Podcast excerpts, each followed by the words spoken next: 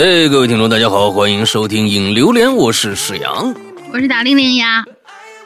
来到了一个新的一个周一啊，这个呃，我还在。啥 啥啥呀？啊啊啊！不在，就就很庆幸我还在。你都放假放两个星期啦。啊，对对对，我还在，哎，这这个大家我又回来了啊，我这个很开心啊。每次做这个榴莲呢，有一种特别特别啊不一样的感觉啊，就是我喜欢榴莲这个。呃，栏目呢，就是可以放下所有的，在这个其实政党节目里面啊。呃，不过不过，我觉得现在，呃，听过我们政党节目人越来越少了。那我们我们呃，基本上就是在免费平台上，大家听到榴莲也好啊什么的，哎，都是一个一个我们现在一个状态。其实现在越来越少人知道我们的政党节目的那个状态，你们需要需要我们去去补充一下啊。但是呢，在榴莲里面，我们就，呃，我尤其是我，我就可以，我就可以做我自己。哎，做自己这件事情非常非常重要啊！也不用拿腔拿调。完了之后呢，我平时该怎么聊天就怎么聊天完了之后，呃，还有一些自己的可以抒发呀，自己的感受啊，什么之类的啊，这这个欺负一下大玲玲啊，什么这个这个是最最关键的。哎，对，完了欺负我是吧？哎，完了之后这个我是觉得特别开心的一件事情啊。嗯，好吧，啊，可以是吧？哎，可以，你也你也没有什么，这对吧？没意见，你你没意见对吧？哎，对对，关键是 还还不能还对方还没有意见，呃，这个东西啊，何何乐而不为呢？是吧？哎，呃，咱们今天这个开头也没有什么可说，跟大家宣布的什么什么什么事儿啊？完了之后，咱们就今天就直接进主题吧。啊，这大丁来介绍一下今天的主题是什么吧？啊，今天主题非常非常的红色啊，嗯。就一听那个主题就非常的红色，不至于不至于，因为有一些也也会。哎，红色怎么了呢？你看我刚从一个红色的国家回来，对不对？又回到了红色的国家，对不对？那我觉得这是很好的呀。你忽然就跑出这样的一个话题来，就感觉上是我们经常的呃用的一些语式，哎，就是我们经常会听到的一些一些语。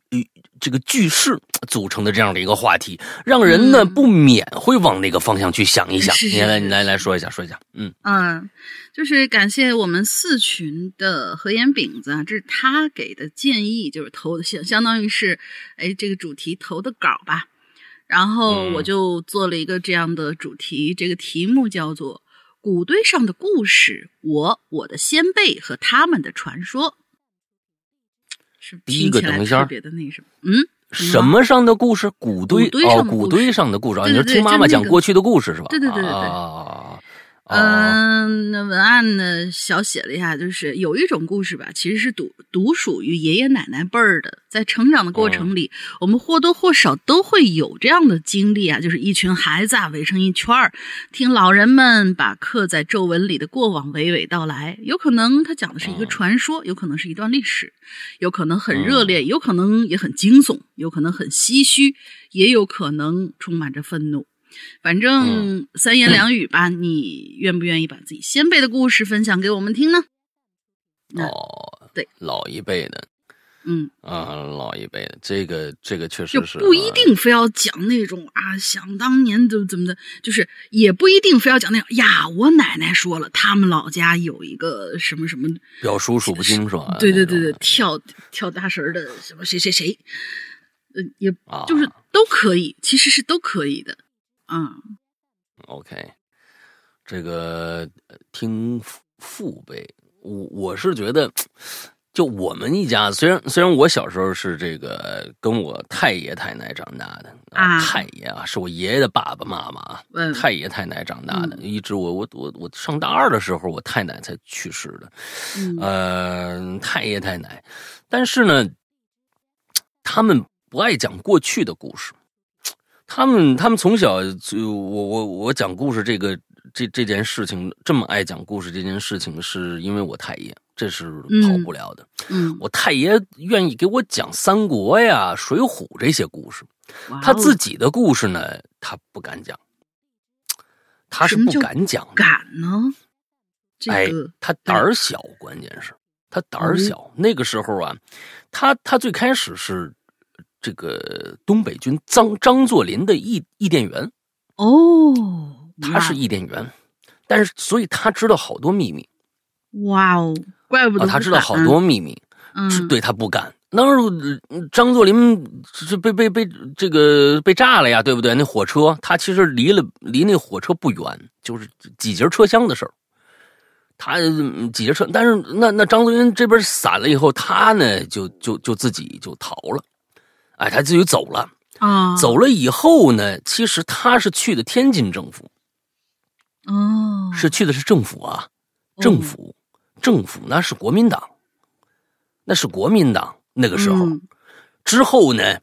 哎，还做伊甸园，那他还知道一些事结果呢？解放以后，解放以后，他呢？其实解放前啊，大家看过那个《潜伏》吧？《潜伏》就是天津政府。嗯，哎，讲的就是天津政府的事儿。那说不定哪一个里边的一个一个角色啊，就是那个。就是那个啊，跑龙套的在里边演那么一个滴滴滴滴滴在那儿的那个一个，哎，就是说，哎，今天怎么样怎么样念的那个翻译那那就是就是我太爷，说不定啊，不知道啊。反正嗯，那天津政府散了以后，他呢就就带着我太奶又来北京。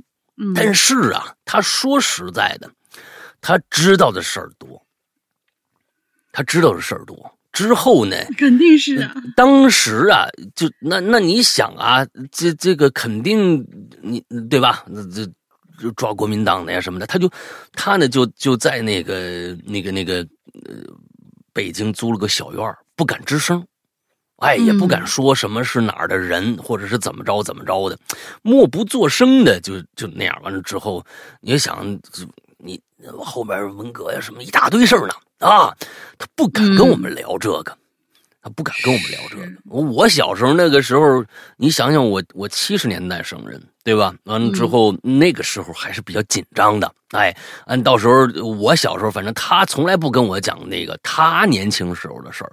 我相信他年轻时候事儿有一大堆事儿。这些呢，风声啊，我感觉真的。我最后我最后问我爸。问我爸，我爸有时候都不太清楚那个时候他是怎么回事所以就是他嘴很严的，他毕竟是做这个机要这一块的。你知道吧？他这嘴确实是还是很严的，但是那那时候，呃，唯有一个，我就觉得到现就前一段时间，我不是在节目里面想的讲的，还是跟我朋友讲的，就我太爷有一个举动，那个那个举动真的是，我是觉得哇，一下就让我拉回了那个现在的很多谍战片里边可能才会出现的一两个特别牛逼的镜头，就是我小时候我就就那个。记得那个时候，我们在我在大同，那时候是平房，之后我太爷太奶奶住一小屋，哎，完了之后我呢，他们俩中午都睡觉，哎，睡觉的时候呢，我有时候睡不着，我我我那时候差不多六七岁吧，七七八七七岁刚刚可能刚刚上学还是怎样，嗯，我呢就中午呢就就在他们他们俩那窗户底下，我看他们两个人，哎，我太奶睡着了。我太爷呢没睡着，他经常干一个事儿，这个事儿啊，到最后现在想起来，那绝对的，我跟你说，只有他能干，剩下人比谁都干不了。嗯，他拿一他拿一收音机，嗯，他拿着一收音机，收音机里面不是 FM 是 AM，嗯，哎是短波，嗯，是短波，因为 AM 能收到私人电台。我一直不知道那个 AM 是干嘛用的。啊，AM 是短波，现在已经有很少人用短波了。嗯，就是说那个那个时候过去呢，短波是私人电台，有的人是那私人电台就跟过去的哎，不是咱咱们地下党保护电台嘛，啊，那都是用短波，几乎是。就是就是传完了之后，他们那些那个那个日本鬼子开一车，上面有一个收短波那种信号的那种，找你这附近哪有电台的那种，短波传播距离很短，音质很差。嗯，哎，这是它的特点呃特点。但是好像有个什么特点是现在是不，我我我这个没研研究过。总之，他拿着那个就听，他就调，突然就能调到滴滴滴滴滴滴滴滴滴滴，有人在发报。他就搁那儿听，哪个年代的事啊？这是？他能听得懂，这大概是八十年代，八十年代的时候还八十年代初。啊，啊，八十年代初。那个时候不不，当然有了，那是电报嘛。你有很多的时候是通过电报啊，还有什么其他的一些手段，那时候还是有的。我说我脑子一下，因为你讲这个，我脑子一下就想到那个他不一定就是间谍，你知道吧？那那个时候的这解放多少年了？这解对吧？解放三十年了。哎，完这哎，但是他就那听。呃，首先啊，他只能听出来这是哪个字母，但是他听不懂意思，可能为什么呢？这电报嘛。它得有个译本啊，对，它它全部是长短长短长短啊，滴滴滴滴滴滴滴，这这全是长短长短组成的一个一个的字符。这个字符是标准的，但是这个字符翻译出来是个什么东西，你得拿你得拿密码本呃，这咱们大家都看过，是不是啊？所以这个我太爷从从从来没有给我讲过。那个时候我也不知道我太爷是干什么的。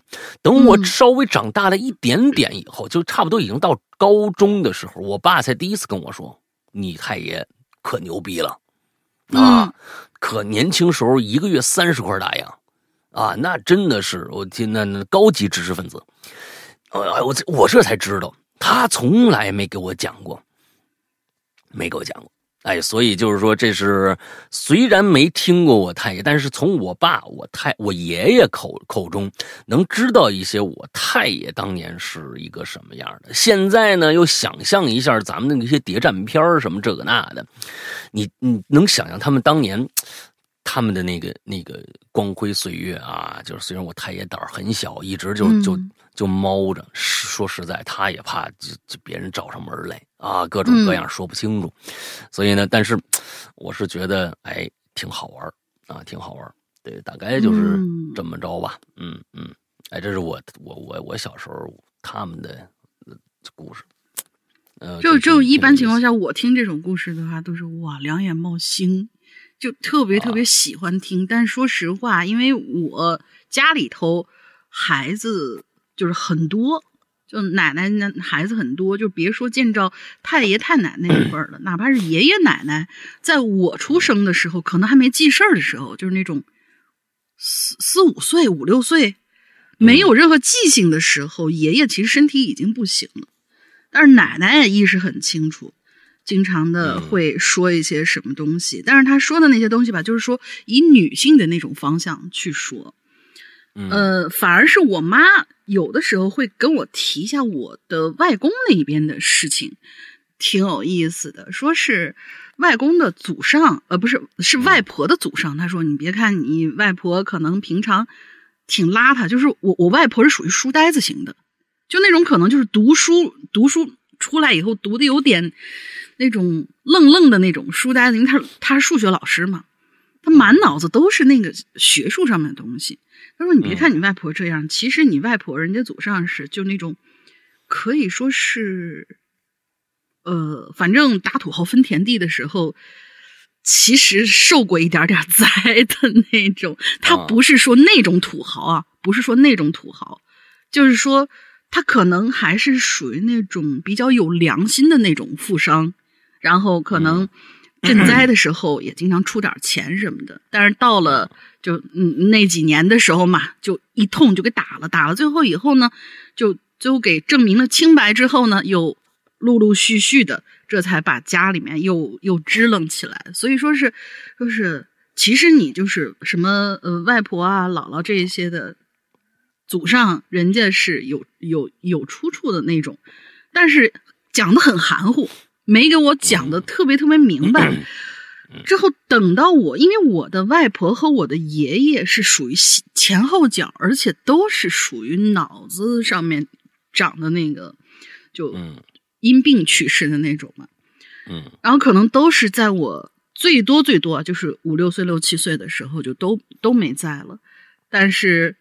到了后来，我想问我爸妈，他们说：“哎，这个其实想要写一点什么东西，想要把老人家那些事情，因为爷爷那边可能孩子们比较多，你一言我一语，就也许能够记下来。比如说爷爷怎么，因为我爷湖北人，然后他是从那个粤军那边，呃，应该叫粤军吧。”还是鄂军 那个字儿，对不起，我我我突然一下脑子里想想想不太起来，就是那个川对，湖北川军、湘军什么什么鄂军什么，对对对，鄂鄂鄂，对对对，不好意思，我一下脑子有点那个啥。他从那边打仗打过来，打到了山西之后认识的我奶奶。我奶奶本身就是山西本地人，然后我奶奶是怎么从村里面跑出来，然后参加了革命？这个事情其实是一个挺曲折的一件事情。然后他们说，可能呃孩子们会会说一些什么东西，最后会给给他那个。编撰成一个小册子一样的东西，但是不知道为什么到了现在为止，那个小册子也没弄完啊。这个事儿主要是我伯伯去是没弄啊，还是没弄完呢？没弄完，我看过开头，其实就他们都已经打印出来了。打印出来以后，可能要细化一些什么东西，是没弄完的一个东西啊。反正这事儿呢，主要是呃，我伯伯去弄，因为伯伯也是属于那个呃，对于文字上面的东西比较行嘛。但是特别可惜的就是。我姥姥家这边的就没有那么有那种有那种想法，就是要把老一辈的事情哎仔仔细细的详细说一下。到了外公外婆可能都去世以后，可能有很多事情都没人记得，所以就是这这其实挺可惜的。嗯，所以我听别人家讲，就比如说刚才听听老大讲这些，我说哇，我真的我坐在这儿对着话筒，我的两只眼睛冒星星。我说哇，这多讲点，多讲点，就感觉真的好有意思，真的就是一传奇上面那种事情。咱们这个在人间里边这个啊，文艺怪咖啊啊，他讲他啊。那边那个那个整个东北啊，什么这那的那些事儿，所以整个他那个估计要，因为那是他人家的长辈愿意讲，对，而且觉得那个那个传奇的那个经历也确实够传奇的，应该让后代那个知知道，完了之后说不定能写成写成一本书。其实是这样，为什么有些人愿意讲，为什么有人不愿意讲？这里面有很多的原因。呃。当然，当然，就是说，第一个，很多苦难的事儿不想提了。是是是，哎，很多的很多的事情，这个里面不是苦难，可能还有一些过往的秘密，也不想提了。啊，还有一些呢，其实还有一个重要的原因，就是说，在他们那个年代，有一些事情对于我们来说是非常的具有新鲜感的。但是对他们来说就是日常生活，他也觉得没什么可提的。是，比如说，我们现在倒退，咱先都不说太爷他们，嗯，咱套倒回这个啊，远古时代，远古时代每天一家子人干嘛呀？打猎去，每天在血腥中啊，刀尖上。填写过的是这样的生活，但是对他们来说呢，每天都过这样的生活，完完全全没有什么可技术性，啊，就每个人都这样。但是对我们来说呢，我靠，每一天我靠打猎去了，我天哪，射网怎么射的网啊？你你这今天遇到什么了啊？我大恐龙来了，不能当然没有恐龙啊，当然没有恐龙。然后那个什么什么这，哎，对于他咱们来说是新鲜的，嗯，就就像我们每天现在对着话筒。那每天在这讲故事，完了之后，呃，对我们来说啊，我太正常了。再过两辈儿，人家那时候已经不用对话筒了，说不定脑子说点什么话就自动录下来了，完了之后就就发就就就发上网了啊！人在那睡了一觉，人家发了六期节目，你知道吗？哎，这人家这说不定真这样，你这哎，对于他们来说啊，你们当年还得醒着呢，那对个什么东西？什么东西？小铜疙瘩啊？什么叫什么？麦克风，麦，哎呦，麦克风，好久远的名字，哇，好棒哦！你们那时候好古古早啊！哎，爷爷给我讲讲，哎，其实就是这个样子。哎，就我是觉得每一辈有每一辈人生活的那个那个状态、那个认知，这这就是一个代沟嘛，对吧？他们觉得没什么可说，我跟你说什么呀？啊，我每天也就缝缝补补，完了之后那个时候生活怎么样呢？你看。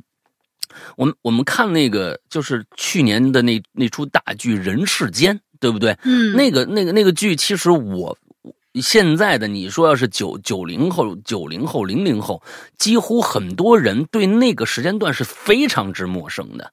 但是我是生在那个那个那个时代啊。就是我七十年代，虽然六十年代没没有，我不知道，但是那个时候就是延续着六十年代那那那那那种东西，那那种氛围，所以我很容易就读懂他们那个心理状态。但是他们每天发生的事儿是什么事儿呢？那时候有可能那些事儿其实，哎，今就就就就下乡了。啊，完了之后家里没吃的，完了之后碰着肉怎么样怎么样了？或可能是那时候千家万户，每一户都在发生的相同的事件。那时候谁谁愿意说这个呢？但是现在看起来弥足珍贵，而且把它体现的那么那么的真实，那么的好，所以现在就觉得好了。哎，所以有时候怀旧这件事情啊，还是挺重要的。就是你别说看那个人世人世间，就我前段时间那个。呃，就那迷雾剧场出来一个，就那个宝石老舅演的，我发现他演技真是不错啊。宝石老舅演的那么一个那么一个剧，但是那个剧吧一般般，就是它是个悬疑剧，没错。但是他讲的呢，就是那种八九十年代的那种，那嗯那种可能是内蒙还是什么地区，但是离山西很近。就是我看了好多好多，我一边看一边跟我的一个发小我在聊，说这。咱们小时候是不是就就就就这样？对对对对对，就是这种下下了课以后什么那那种感觉，哇，就觉得好怀念。就叫《平原上摩西》那个那那那个剧，老大应该没看。对，就因为因为因为那个迷雾剧场 最近没什么新鲜东西可看了，没有什么爆款可看了，我就突然就看到那，因为我特别好奇老舅演戏什么样，但是演的真是不错。嗯，就看了一个那样的一个东西。好怀念，好吧，说了这么多了，咱们看看这个咱们鬼友们都说什么了吧。来，好的，第一位同学啊，罗文清，他说：“玲姐，龙哥啊，什么？玲姐，龙哥，你心里是没有老大是吗？咱把他踢出群吧。几几几几群的呀？四群的，现在就把他踢出去好不好？”真的太不像话了，玲姐、龙哥，你这山山哥哪去了？真的是哦哦哦，刚做了两期节目，自己现在已经做大到这种程度了 啊！就是哎呀呀呀呀呀呀呀！哎呀呀呀呀呀！这个东西，我跟你说，哪一天等哪一天功高盖主，这可怎么办呢？没没没没，我得想想了啊！你也别胡思乱想，我跟你说，那个罗文清这。我们老大是天蝎座的，他记仇。你下次看看自己怎么着不吧，好不好？林杰龙哥，好了，我知道了。来来来，继续念，没什么。嗯，你们好啊。他知道是俩人，但是名字还写错了。哎，真逗。你们好，今天我来说一说关于我们老家这边发生的事情啊。有这么一天啊，我想去街上。由于我们这里交通啊不是很方便，以前会有村村通汽车，后来没什么人坐了，司机司机师傅也没做了。不过呢，老家村子有一个四年多修好的二零七国道的改道，正好经过我们村子，之后呢就会方便很多了，不用绕远路，呃，不用绕远路。我都是骑爷爷的摩托车到河码头。然后把车子锁在码头上，坐船去对岸的镇子上。我一般去街上呢，要么是有事儿，要么去逛超市，要么就去看看电影，或者有什么其他的事情。我说的这个故事呢，是我待在老家的时候啊。有一次呢，在街上碰到了一个以前的好朋友，相谈甚欢。后来他就骑车带我回家。到家以后，才发现我的车子还在河码头呢。有时候遇见开心的事儿就是忘记，呃，就是容易忘记一些事儿嘛。我是这样的。于是乎呢，我们又一起翻回了码头，打算骑我的车回家。当时已经是快到天黑的时候，也不知道为啥，河边呢都有那种亭子屋，大部分都是摆渡人的房子。我就在附近玩，天还没黑透呢。这河边靠岸的边上啊，就来了鱼了，是特别特别大那种鱼。往水里面看的时候呢。感觉是特别大，但抓起来却特别的小。哎，我当时觉得还蛮疑惑的。嗯，还记得有一次也是傍晚时分，我在河边钓鱼，河对岸有特别多的人在找人，还用特别大的网横在河中间，说是有人溺水了，在河里打捞呢。夏天溺水的人挺多的。回到那天啊，我去拿车那晚上，那天我记得就是。那天我记得，我正是哎，那天我记得我正是感觉诡异的时候。哦，他正感觉应该是那个为什么鱼捞上来就变鱼 鱼捞上来就变小吧那种感觉。就那个时候呢，我抓抓上来了一条鱼，看起来还是特别小，但是往水里看就特别大。霎时间，就从河的上游出现了几艘船，上面还有披麻戴孝、道士打扮的人，在唱着诵，在唱经诵文。顿时我就感觉胸口就像大石压着一般，压得我喘不过气来。嗯，在我老家这边呢，去世了请道士是特别正常的，凌晨三四点就会有放鞭炮的，路过每家每户，隔几户都会放的。有的呢是主家提前准备好，有的是自发准备，因为都是在同一个村的人。我还记得今年春节的时候放炮格外多，不同以往。嗯。大伙儿感觉到诡异的点了吗？就是我抓起来的鱼为啥那么小，在河里看却很大，而几乎是同时，道士们乘船漂流而下。嗯，这可能就是我感觉恐怖的地方吧。好了，就说这些，谢谢大家。这其实大小不一样，这个事情其实很很好理解，而光折射也不好理解。是这样子的，就是说鱼这件事情啊，它确实。是有呃光学的一些问题导致它可能大小上有差异，嗯，但是不可能那么大。就是说，他说很大，你知道吧？就比如说，我估计可能它最少缩水有三分之一，我不知道，他没做这个比比喻嘛。那如果是在水里面大了一点，你发你拿上来发现哎小了那么一点点，我觉得还可以解释。下面但是他说小很多，拿上来二两。哎，这东西你说你，对吧？哎，像是，到底下是一鲤鱼，上面拿上来是一凤尾，你知道吧？你这东西，你这这这个东西就就诡异了。那不知道他到底有多少。嗯，因为咱们平常看那种海洋的什么，就是看底下鲸鱼也挺大的，然后人家对那个浮上水面时候张大嘴也挺大的。是是是是，所以这个我觉得可能还是碰到了一些事情导致的。嗯，哎，就是碰碰到这些啊，就可能那鱼到底它摸上来的是不是鱼呀？啊，都不知道 啊。总之，对对对，好吧，下一个是三个惊叹号啊啊！二位主播好，我是第二次留言，就在昨天，我的手机被偷了，里边有相当一部分的珍贵照片，再也没。哎呀，每次换手机，其中这些照片就有我爷爷的。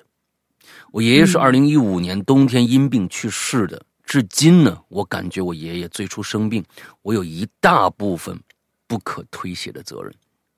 嗯，我上小学的一年冬天，村里有庙会，那天呢早上，我就跟我爷爷说：“爷爷啊，你今年那个去庙会的时候，呃，可以给我买一个大宝剑吗？啊，大大宝剑，大家别瞎想啊，嗯，给我买个大宝剑吗？你不提人也没人想，真的。嗯，话说完呢。我爷爷二话不说，牵着当时做农活那小毛驴就出发了。嗯，当天上午下起了鹅毛大雪，外边银装素裹的，在村子的小路上呢，留下了我爷爷一串串的脚印。呃，应该是驴的吧？啊，那爷爷肯定骑着驴去的呀。那那要是颠着去的，那那带驴干嘛呢？是不是？哎，驴的。嗯。到了中午，爷爷回来了，给我带回来一把我珍珍藏直接。啊，至至今的珍藏至今的宝剑，可是到了那一天的晚上，我爷爷因为早上出去感冒了，啊，以为这次呢只是一个简单的感冒，没想到这感冒陆陆续续治了半年，就很奇怪。起初在这个村里的卫生所啊拿药治呃治不好，然后去保定市的这个医院住了一两个月的那个院，还是没好。天哪！据我奶奶描述，当时那个。医生们呐，都很奇怪，千千方百计呀，这这已经用用用尽所有办法了，就是治不好，一直发烧，是不是肺炎呢？那最后啊，我爷爷、我姑姑找了一个民间医生，才治好的。可是从这这次发病发烧好了之后，我爷爷身体就越来越不好了，以至于后来小脑萎缩。身体逐渐消瘦，以至于后来，连我都记不得了。然而最糟糕的还是来了。上初中的一天，一年那个冬天，我爷爷突然四肢瘫痪。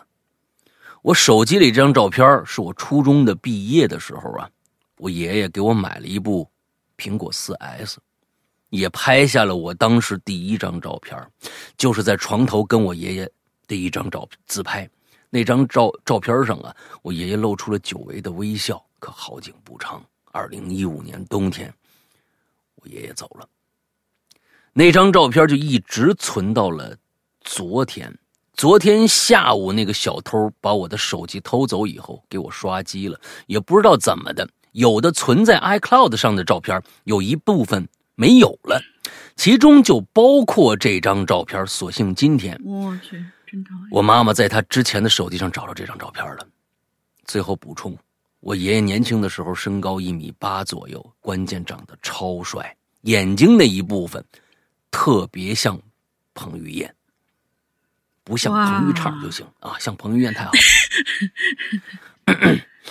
呃，还好还好，这个这种这种这种事儿啊，我跟你说，呃，其实这是，就就不一样。小时候呢，其实那时候照相这件事情，呃，特别的特别的，是呃稀缺。嗯，因为那个时候，嗯，你你得你得找人有相机的人拍，完了之后呢，还得花钱，还得洗，还得各种各样的。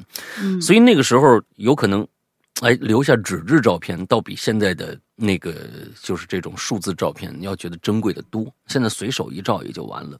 另外一个确实是这样，电子的东西，我告诉你，电子的东西，现在大家想一想，你拿到手了吗？你其实没拿到手。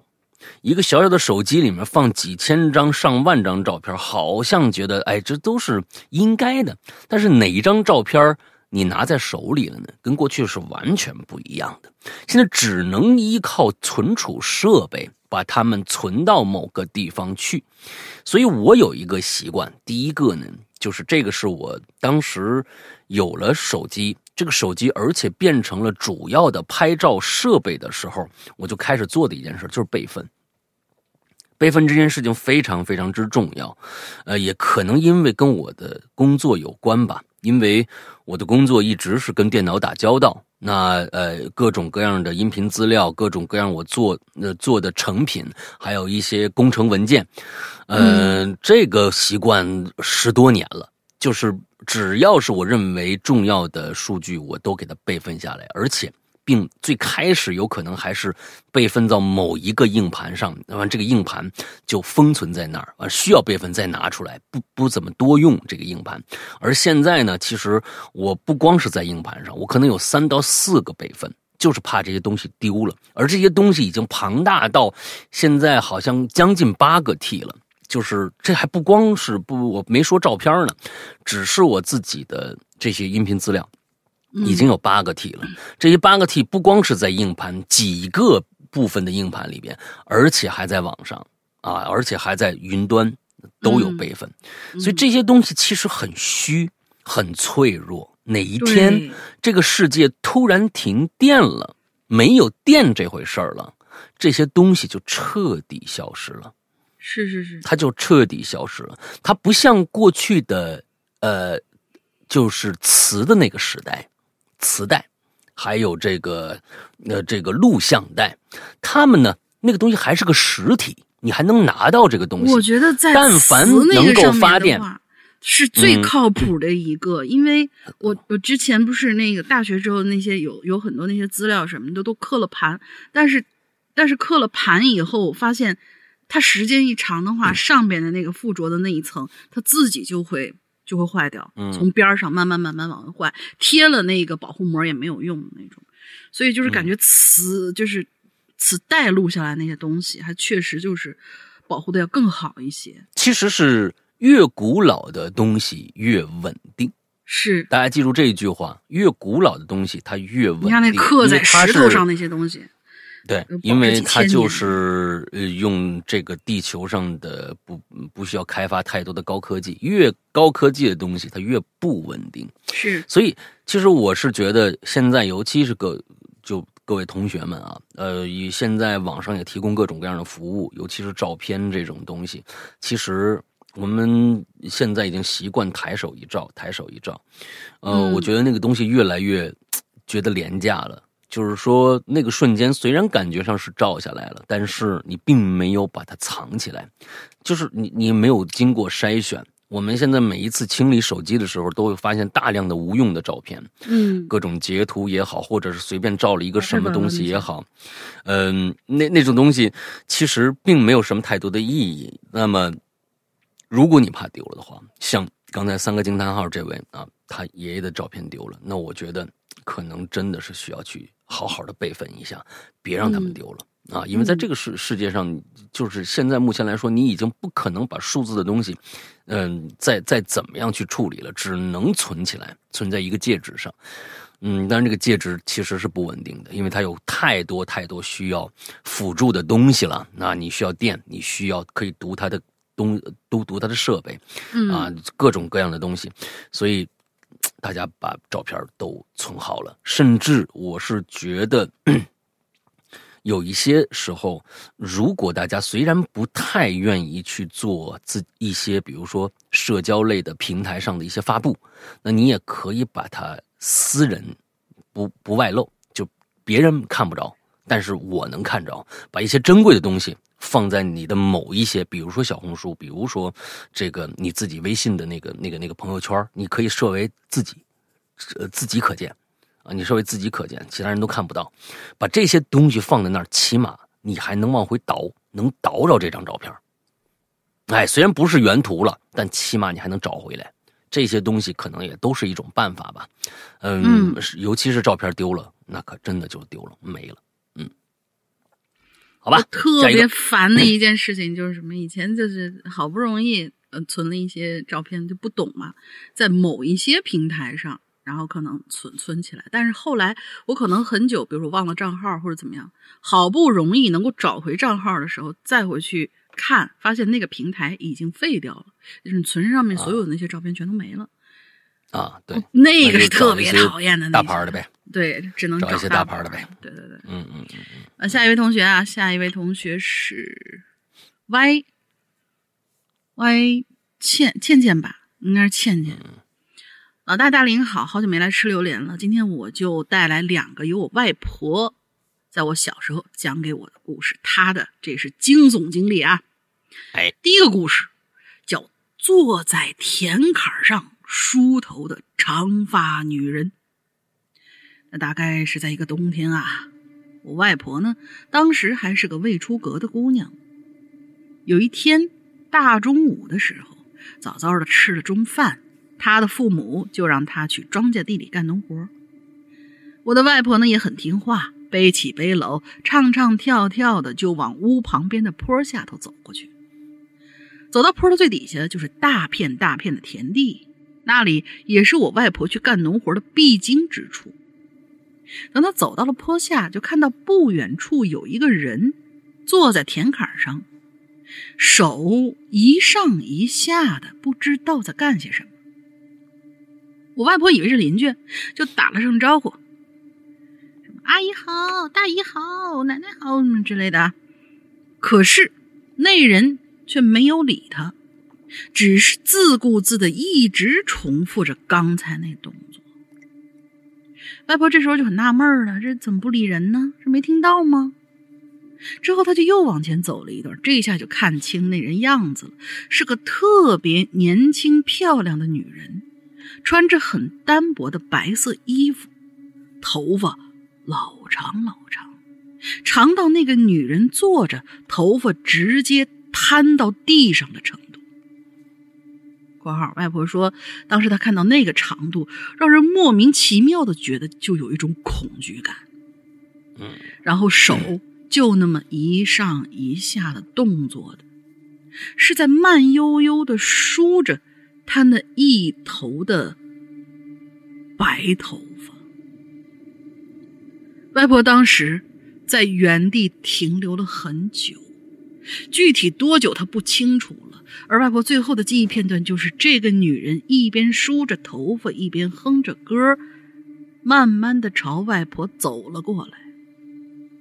这中间应该是个点点点点点等外婆再次醒过来，已经是在家里躺着了，家里床上躺着了。外婆说她那个时候连续发烧了好几天，后面就没事了，然后后来也再也没见过这个女人。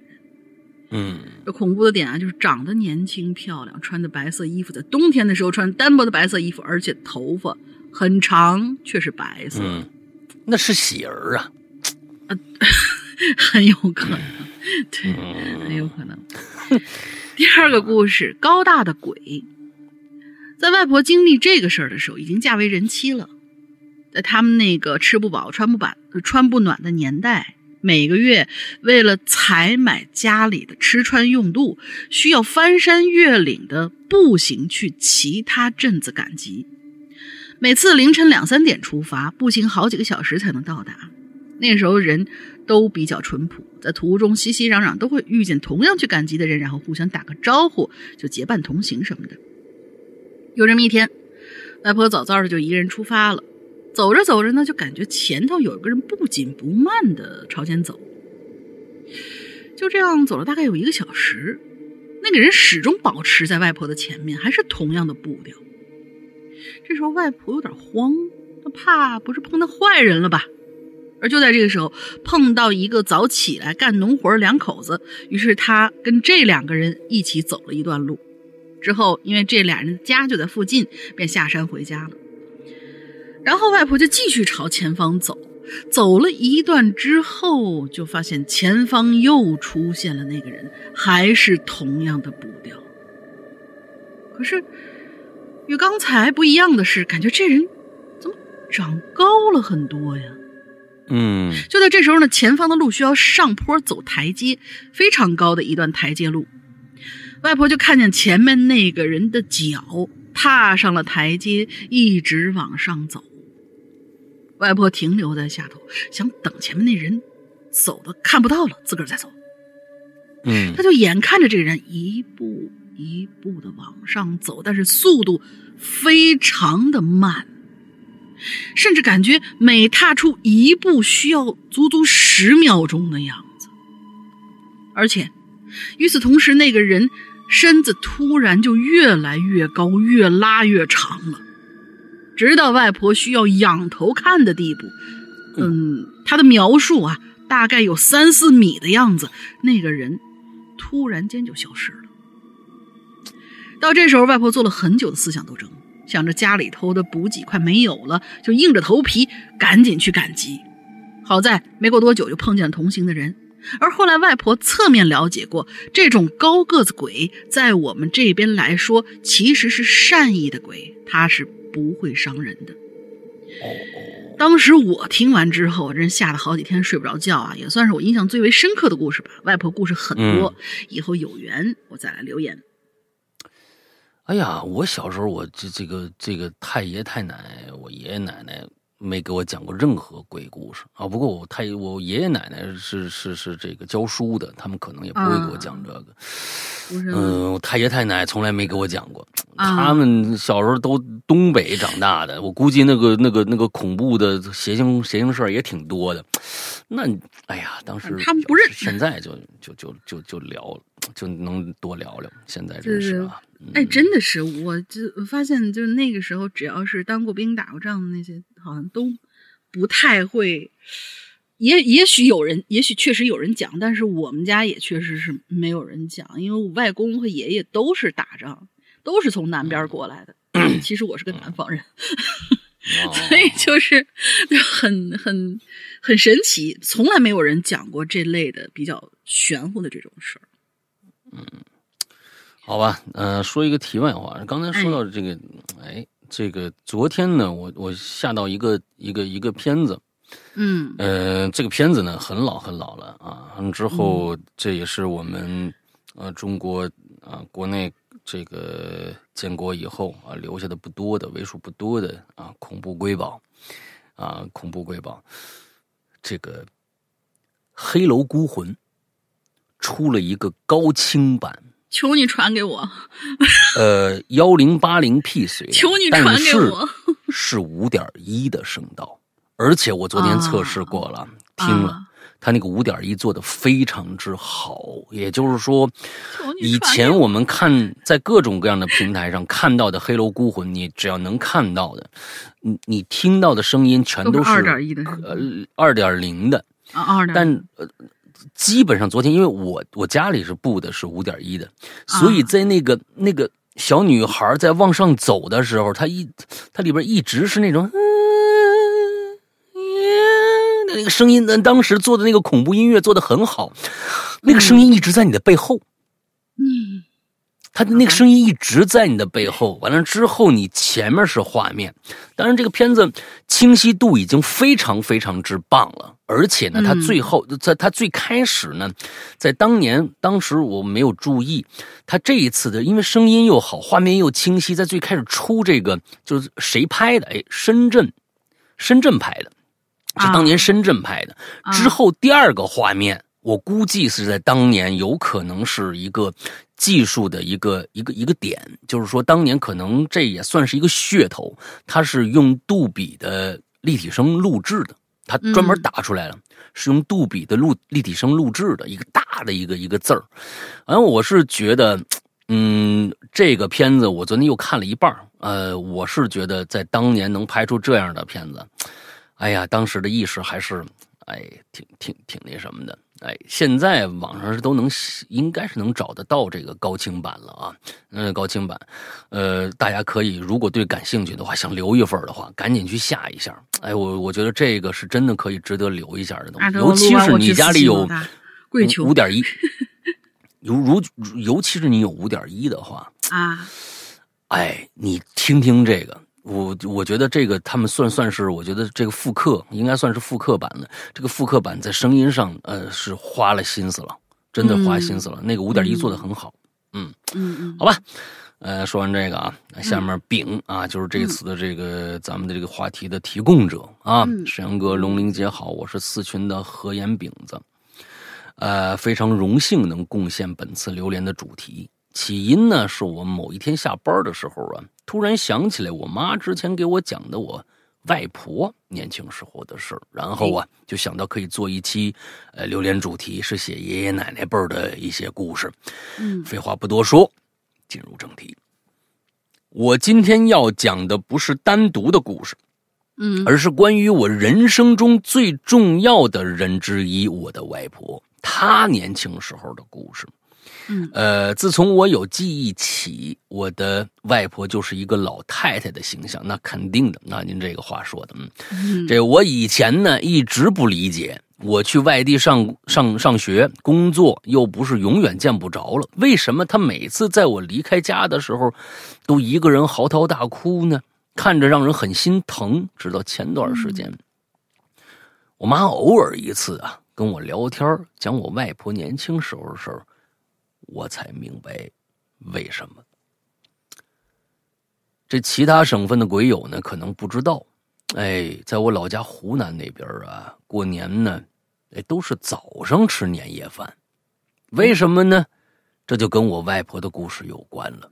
嗯，我外婆出生在湖南一个小县城的农村里头。一九四九年生人，哎呦，建国时候，嗯，当时的中国呀，还在战争时期。我们这个老家那边啊，很多年轻的成年男性啊，都去抓抓壮丁打打仗了。其中啊，就包括我外婆的父亲，啊这这这太老爷，哎，外婆的这个父亲呢，就是在一九四九年除夕早上。吃完年夜饭之后，就跑去当时家里的后山上躲着，啊，就怕被抓嘛。哎，后来跟据说呀，是他在山上的时候看着了一个很高的一个黑色的鬼影，下山回家之后呢，就开始不行了，最后啊，这算是被吓死的。当时外婆父亲去世的时候呢，我外婆呀。还没出生，所以呢，我外婆从一出生开始就没见过他爸。大概是外婆三四岁的时候，当时家里很穷，没饭吃。啊，外婆的妈妈和她那哥哥姐姐啊，都出门干活去了。外婆一个人在家差点就饿死。我听我妈说呀，当时是邻居家人的给我外婆喝了一碗米汤，就是那种煮饭的时候啊，煮水水煮多了，我们老家就叫米汤，救了我外婆了。后来外婆七岁的时候，她母亲呢也因为一些原因呢去世了。具体去世的原因，我问我妈，但我妈好像也不知道。之后外婆呢都是跟着她哥哥姐姐长大的。因为外婆在家排行老五，上面还有俩哥哥俩姐姐，他们就 挺嫌弃我外婆，总是冤枉我外婆。家里的那个甘蔗呀，被邻居偷了，也冤枉我外婆，说我外婆偷的。其实根本就不是我外，你是你那么点孩子，你外外你这这甘蔗你放哪儿去呢？你偷了干嘛呢？是不是？因为我十岁之后就跟我呃外公外婆长大了。外婆一直都是最支持我、最爱护我的那个，所以我跟外婆感情很深。外婆在我眼里一直是个很坚强、对生活绝不服输的人。感觉呃，感谢他对生活不服输的态度，真的是没有他就没有今天的我们。但是现在呢，外婆年纪越来越大了，心脏啊、膝盖啊都不太好。我只希望呢，她能平安、健康、开心。作为晚辈能做的。就是尽可能多的陪伴他们。我带来的故事就此结束，谢谢大家。但是何言饼子，你没说清楚一件事儿，你最后应该翻回来点题一下啊，就是为什么你外婆每次你离开的时候都嚎啕大哭？你说你最后才明白了，但是你后面没点题。对呀，啊，你没点题。那我们的可能理解就是，嗯。小时候没有得得没有得到过太多的家庭的关爱，现在有了自己的家人了，不舍得，哎，是不是这样的一个，哎，这个一个一个一个思想情感啊？但是到最后你没点题啊，没说明白啊。不过呢，真的希望你的外婆呢能够长命百岁，啊，多回去看看，多陪陪老人家，这是真的。现在你唯一能做的一件事情。啊唯一能做的一件事情，好吧，嗯，来下一个。好的，下一位关根同学。哎呦，我的天儿啊！嗯嗯，对对对，他他开头就这么写的啊。哎呦，我的天儿！这次招呼都不打，直接开始故事。大概二零一五年，我奶奶还在世的时候，一个晚上啊，全家人一起吃饭，大伯、姑妈、三伯、我爸、叔叔们。还有堂哥堂妹，呃，堂哥堂姐妹妹们都在，好棒啊！我现在就是真的特别特别羡慕这种巨大一家子人，那真的也是小时候才有的些记忆。我们一边吃饭呢，一边聊天。当时的奶奶已经八十了，八十岁了。我也是开玩笑就问我奶奶奶，咱们家老房那墙底下是不是有存货呀？因为我老太爷以前是富农，在生产队的时候，等级分为地主、富农、中农、贫农，大概是这样。奶奶听了我的问题，一脸镇定，不紧不慢地说：“以前呢是有，后来呀，这个土匪呢进村儿，用人命要挟，就全都说出来，全让人给挖走了。呃，不过呢。”你爷爷在村后头那山洞里呀，还藏了几十斤的锡，就金属那锡呀。想要那就去找找，呃，但是我不知道在哪儿。嗯，奶奶的意思就是说啊，这山洞其实我们都知道在哪儿，但那洞很深，具体东西埋在哪儿没人知道。嗯，当时爷爷已经过世了嘛。反正后来，我也是带着好玩的心态，我就来到这山洞口。洞口已经被塌方的泥土埋没了。为了方便描述啊，呃，这这我就不太在乎标点符号了。而奶奶就跟我们继续说啊，说这祖先留下来这些财宝啊，能不能找得到，这完全都是个人机遇。咱们村前头不是有块大石头吗？我们小时候吧，上头还刻着字儿呢。内容是山对山，岩对岩，金银十八坛。这个藏宝图写的也太明显了吧？对吧？是不是？这不是啊？嗯，这石头我们也都知道。哎，我看啊，哦，呃，我们都呃，这个石头我们都知道，就是说，这关根他们就是都知道，就在村前那块稻田里，占地面积有三十平方左右，两层楼那么高，是属于生根石。生根石的意思呢，就是石头连接的地底是连通了山脉了，不是人为造的。嗯，接下来又是奶奶说的话啊，她说地底下的财宝啊会随着地壳的运动转移，所以所以这种东西呢是要靠机缘的。老一辈们传下来呢，会有一个一个方法，在咱们村庄附近有一块石头，这对石头上有一对脚印儿。每逢八月十五月圆的晚上。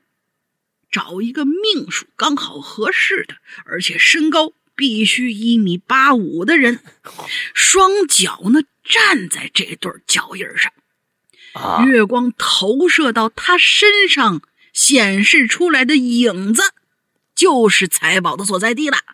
毫无科学可言呐！你这种家家，这个 传说特别，就我觉得这传说好可爱啊！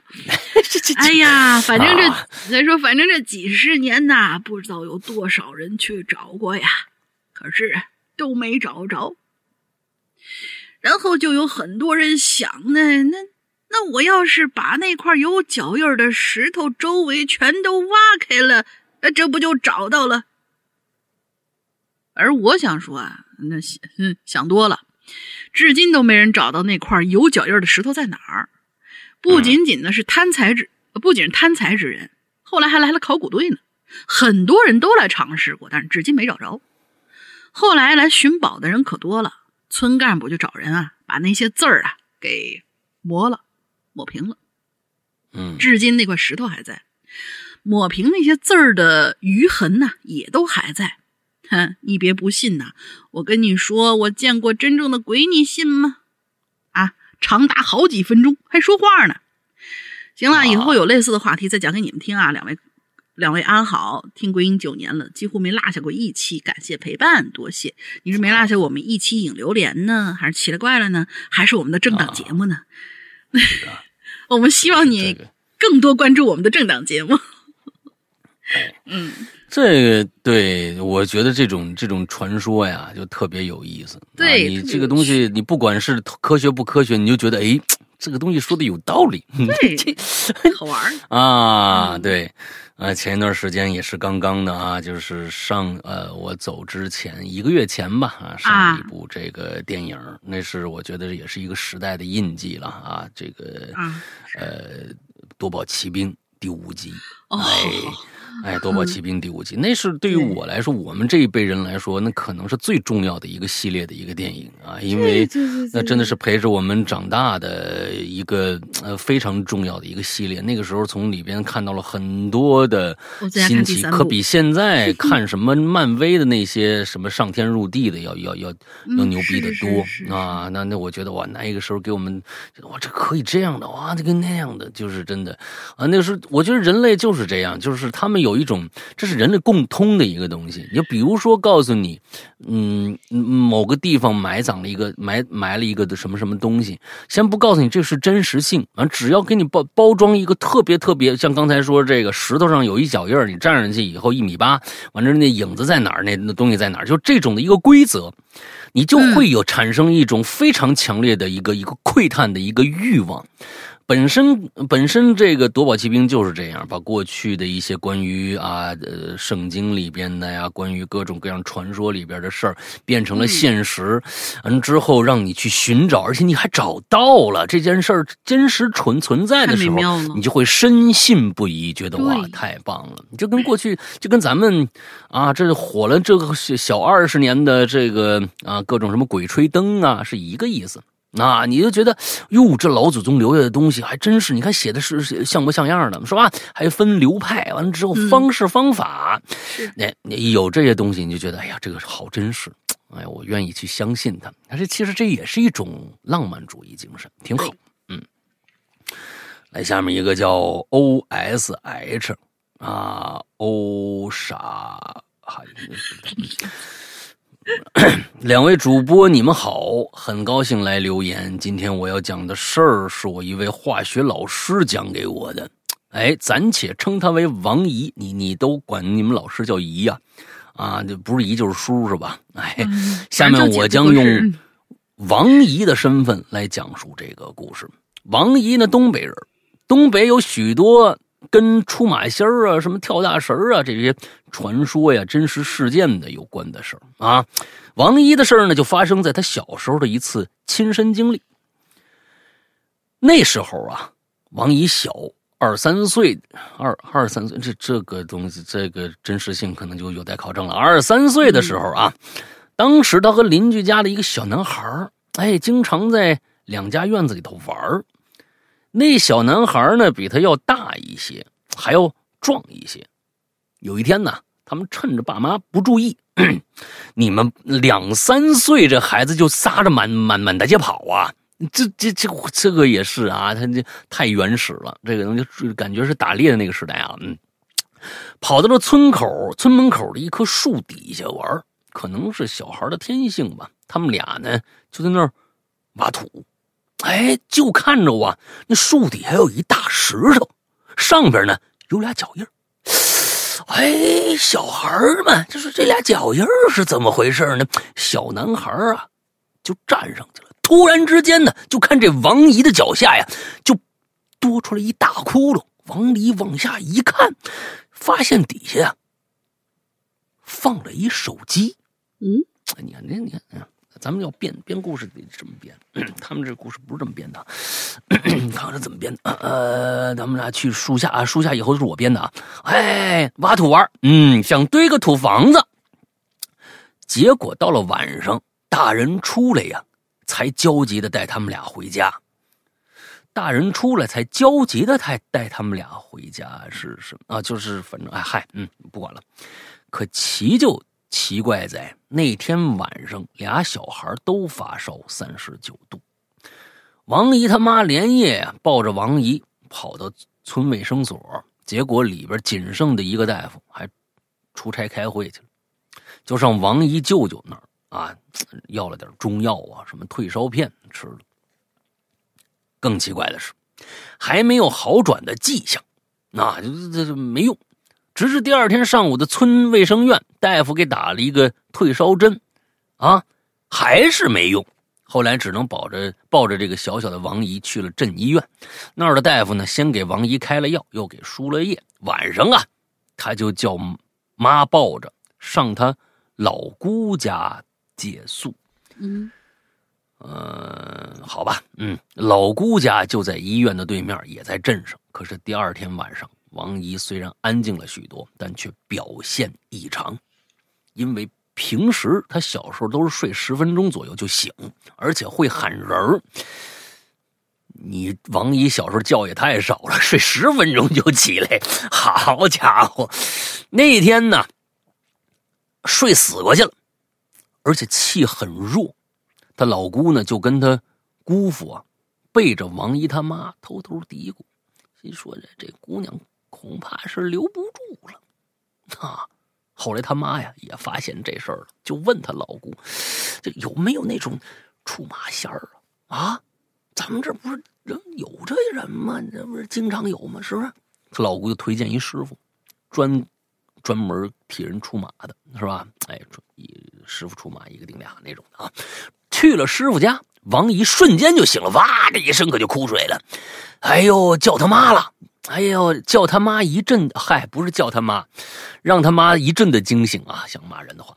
后来那个师傅呢，就做了些法事，具体具体剧情呢，就是他和邻居小孩挖的那个地方。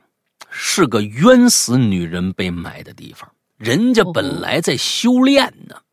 哦吼，哎，人家本来修炼呢，回来看见安神之处被挖了，肯定生气呀。然后王姨，呃，他妈就按照师傅说的，买了一张，买了一万张黄纸，在树底下分七天烧了。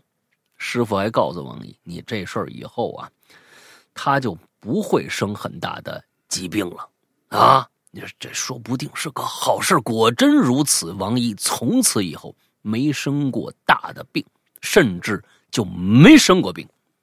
而陪他一块去的邻居小孩，因为父母心太大，当晚虽然也生病了，但只给喝了点水就睡了。最后因为没及时治，人没了。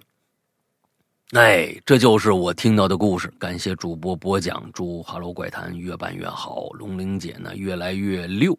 呃，石阳哥福如东海，寿比南山啊，这个啊，说这什么福如东海长流水，寿比南山不老松。这这一段一段的，听着挺舒服啊，挺好。嗯，行，这对这这东西。看来这还是有补救的方法，我估计这一万张，一万张黄表纸啊！哎，让这修炼这位，哎，这就就高兴了，你知道吧？平时也没给人设给弄一一万张纸啊，他满足他们一些希望，你可满足一些愿望也挺挺简单。你看，给买一万张纸，我花不了多少钱啊，完了之后就底下烧了就就行了。嗯，分七天烧。啊，下面我我我我也念了吧，就一句话，学习猫叫。你是觉得念特别过瘾是吧？这这一我没看内容啊，他写的是，哎呦，我跟你说，这在这这所有的留言里面，这这种留言我是最爱看到的啊。我是觉得他悟了，学习猫悟了，你知道吧？哎，他写的是我恨大玲玲，我在上一期留言留了整整三个故事。结果一个都没有读到，所以这一定是大玲玲的。学习猫，你不用怀疑，这肯定是大玲玲造成的。啊，就是都不用说，老大快打他啊！我现在身边没有啊，要不然我早打他了，你知道吧？我非常的愤怒，愤怒，愤怒！事情说三遍，就是你这故事你留完了以后，你有没有底呢？就是比如说，你存在其他的地方，好不容易写一个，像这个学习猫这个事儿是是是怎么回事呢？就是他每次啊，就是可能今天做了一个，哎，我想起来了，然后两句半留在那儿，然后过了几天呢，又来一个，我又梦见一什么东西，然后咔留留在那儿了。但是我们这个主题啊，其实已经过去两周的时间了嘛，他在梦主题里面留的。所以就是我跟他说了，我说你挪过来吧，他也没挪，他就在这抱怨了我一句。我跟你说啊，我跟你说是这样的啊，不管人家投稿人做的再无理，做的再不合规矩，再错，也是你的错啊。哎，这东西没有推脱的哈。这个你说，好的，我们呢也算是不管怎么说吧，啊，也算是个服务行业。是不是？哎，你咱们是服务听众的，你人家给你写了字儿，写了那么多，平时可能一个字儿都不写，人家给你写了这么多，你最后居然没念，这让人情何以堪呐！啊，哎呦，我这个心都疼啊！哎呦，打了那么多字儿，码了那么多字儿，最后没读着。你看看，人家还只是写了三行字儿来。来控诉你的这个罪行，还然然来描述人家这样的一个伤心的一个状态，人家够给你面子的了。嗯，谢谢。谢谢猫啊啊？这个这个那个，我替大玲玲啊跟你说一声啊，这三个故事啊，你要贴过来呢，我们就念；你要贴，你要不贴呢，那就真念不成了。哈哈，赶紧找找去，找找去啊！嗯嗯嗯，找找去啊！好吧，下一个，啊，下一位刘婷，他说：“两位主播好啊，我是 VIP 一群的阿里埃迪。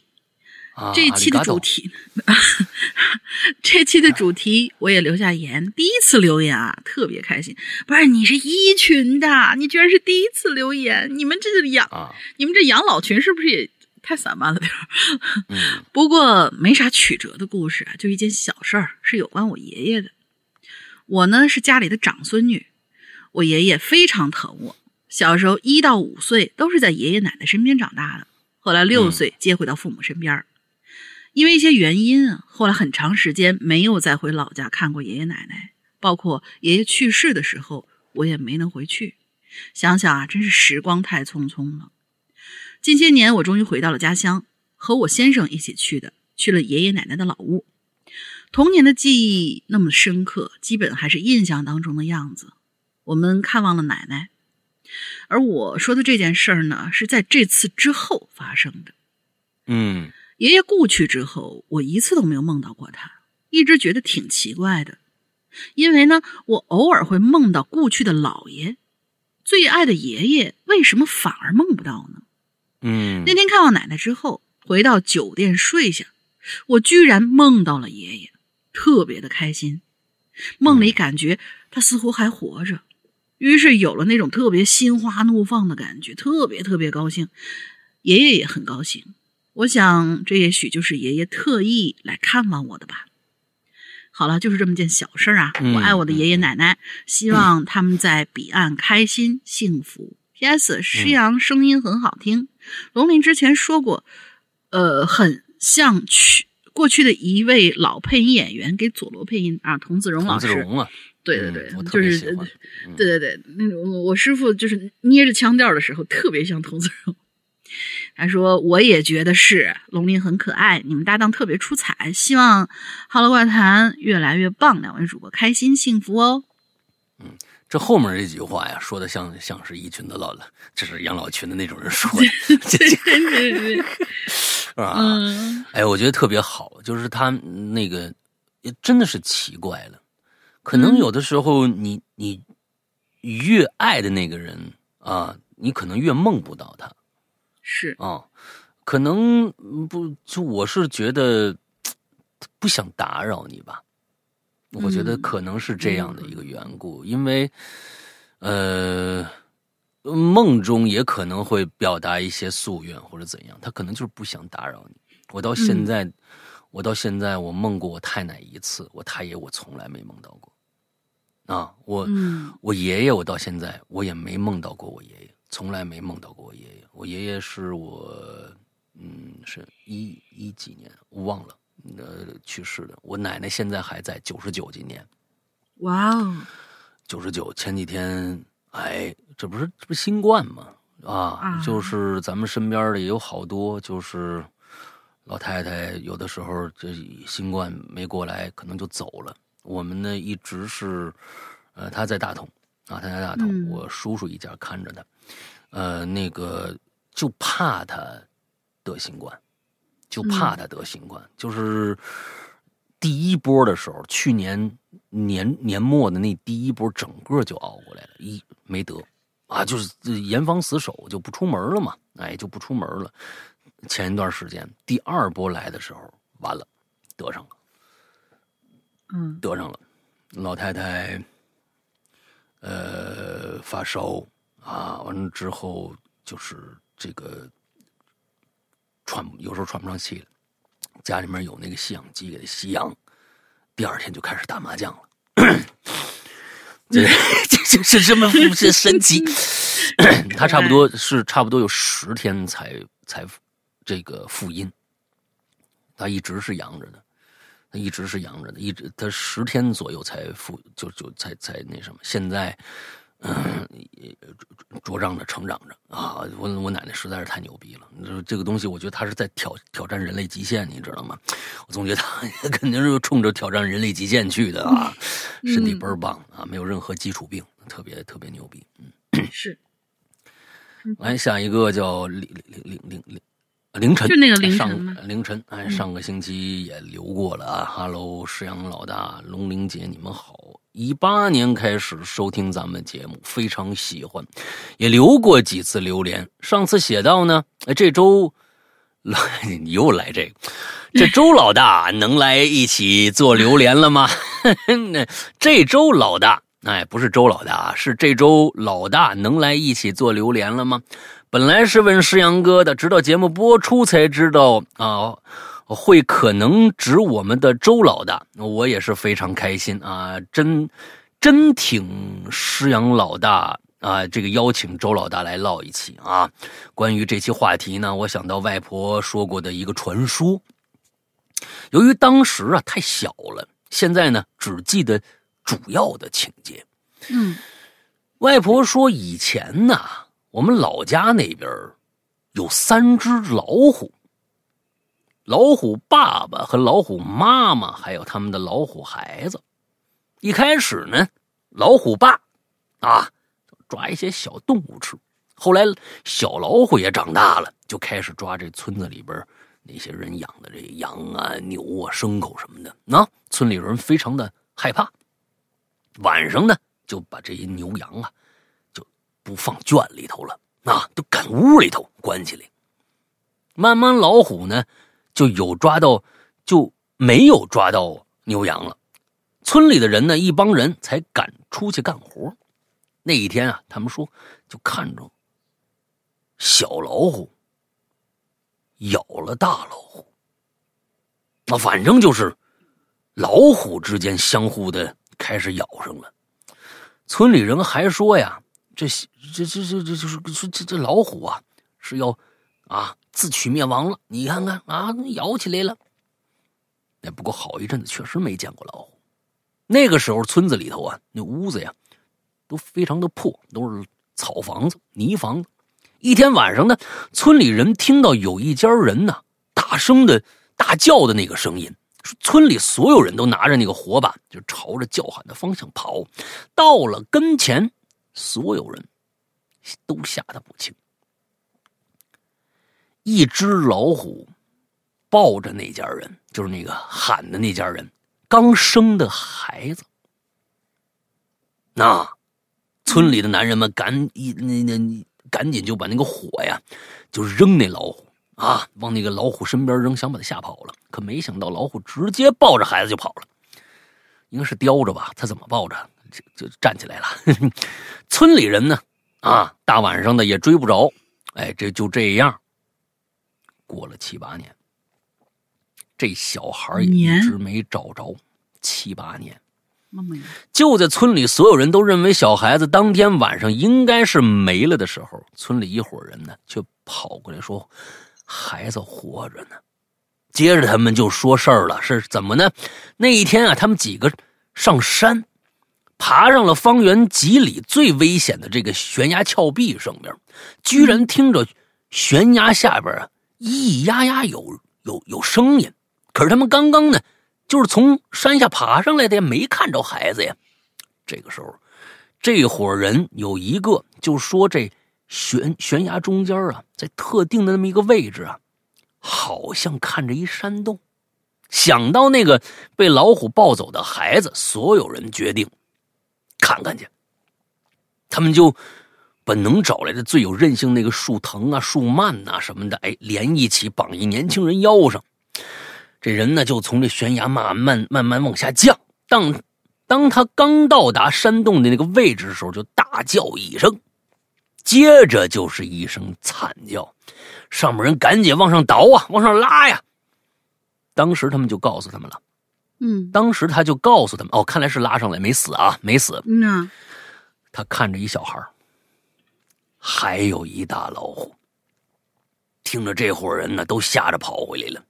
村里人听到这儿啊，每天去悬崖上藏起来看着，都能看着那只老虎抓了很多小动物回到这山洞。接着，神奇的也就是传说的就来了啊，就是说，就就听这小孩对老虎说：“爸爸，我想吃小兔子。”今天我不想吃小松鼠了。接着就听着老虎笑了，嘿嘿嘿，好的好的，爸爸这就给你抓小兔子去。那这奇怪了啊！爸爸，这这这这这老虎也说话了。嗯啊，按说小孩呢说话就已经很奇怪，他没有语言环境啊，他怎么能说话呢？关键这老虎也说话。嗯，那就不奇怪了啊。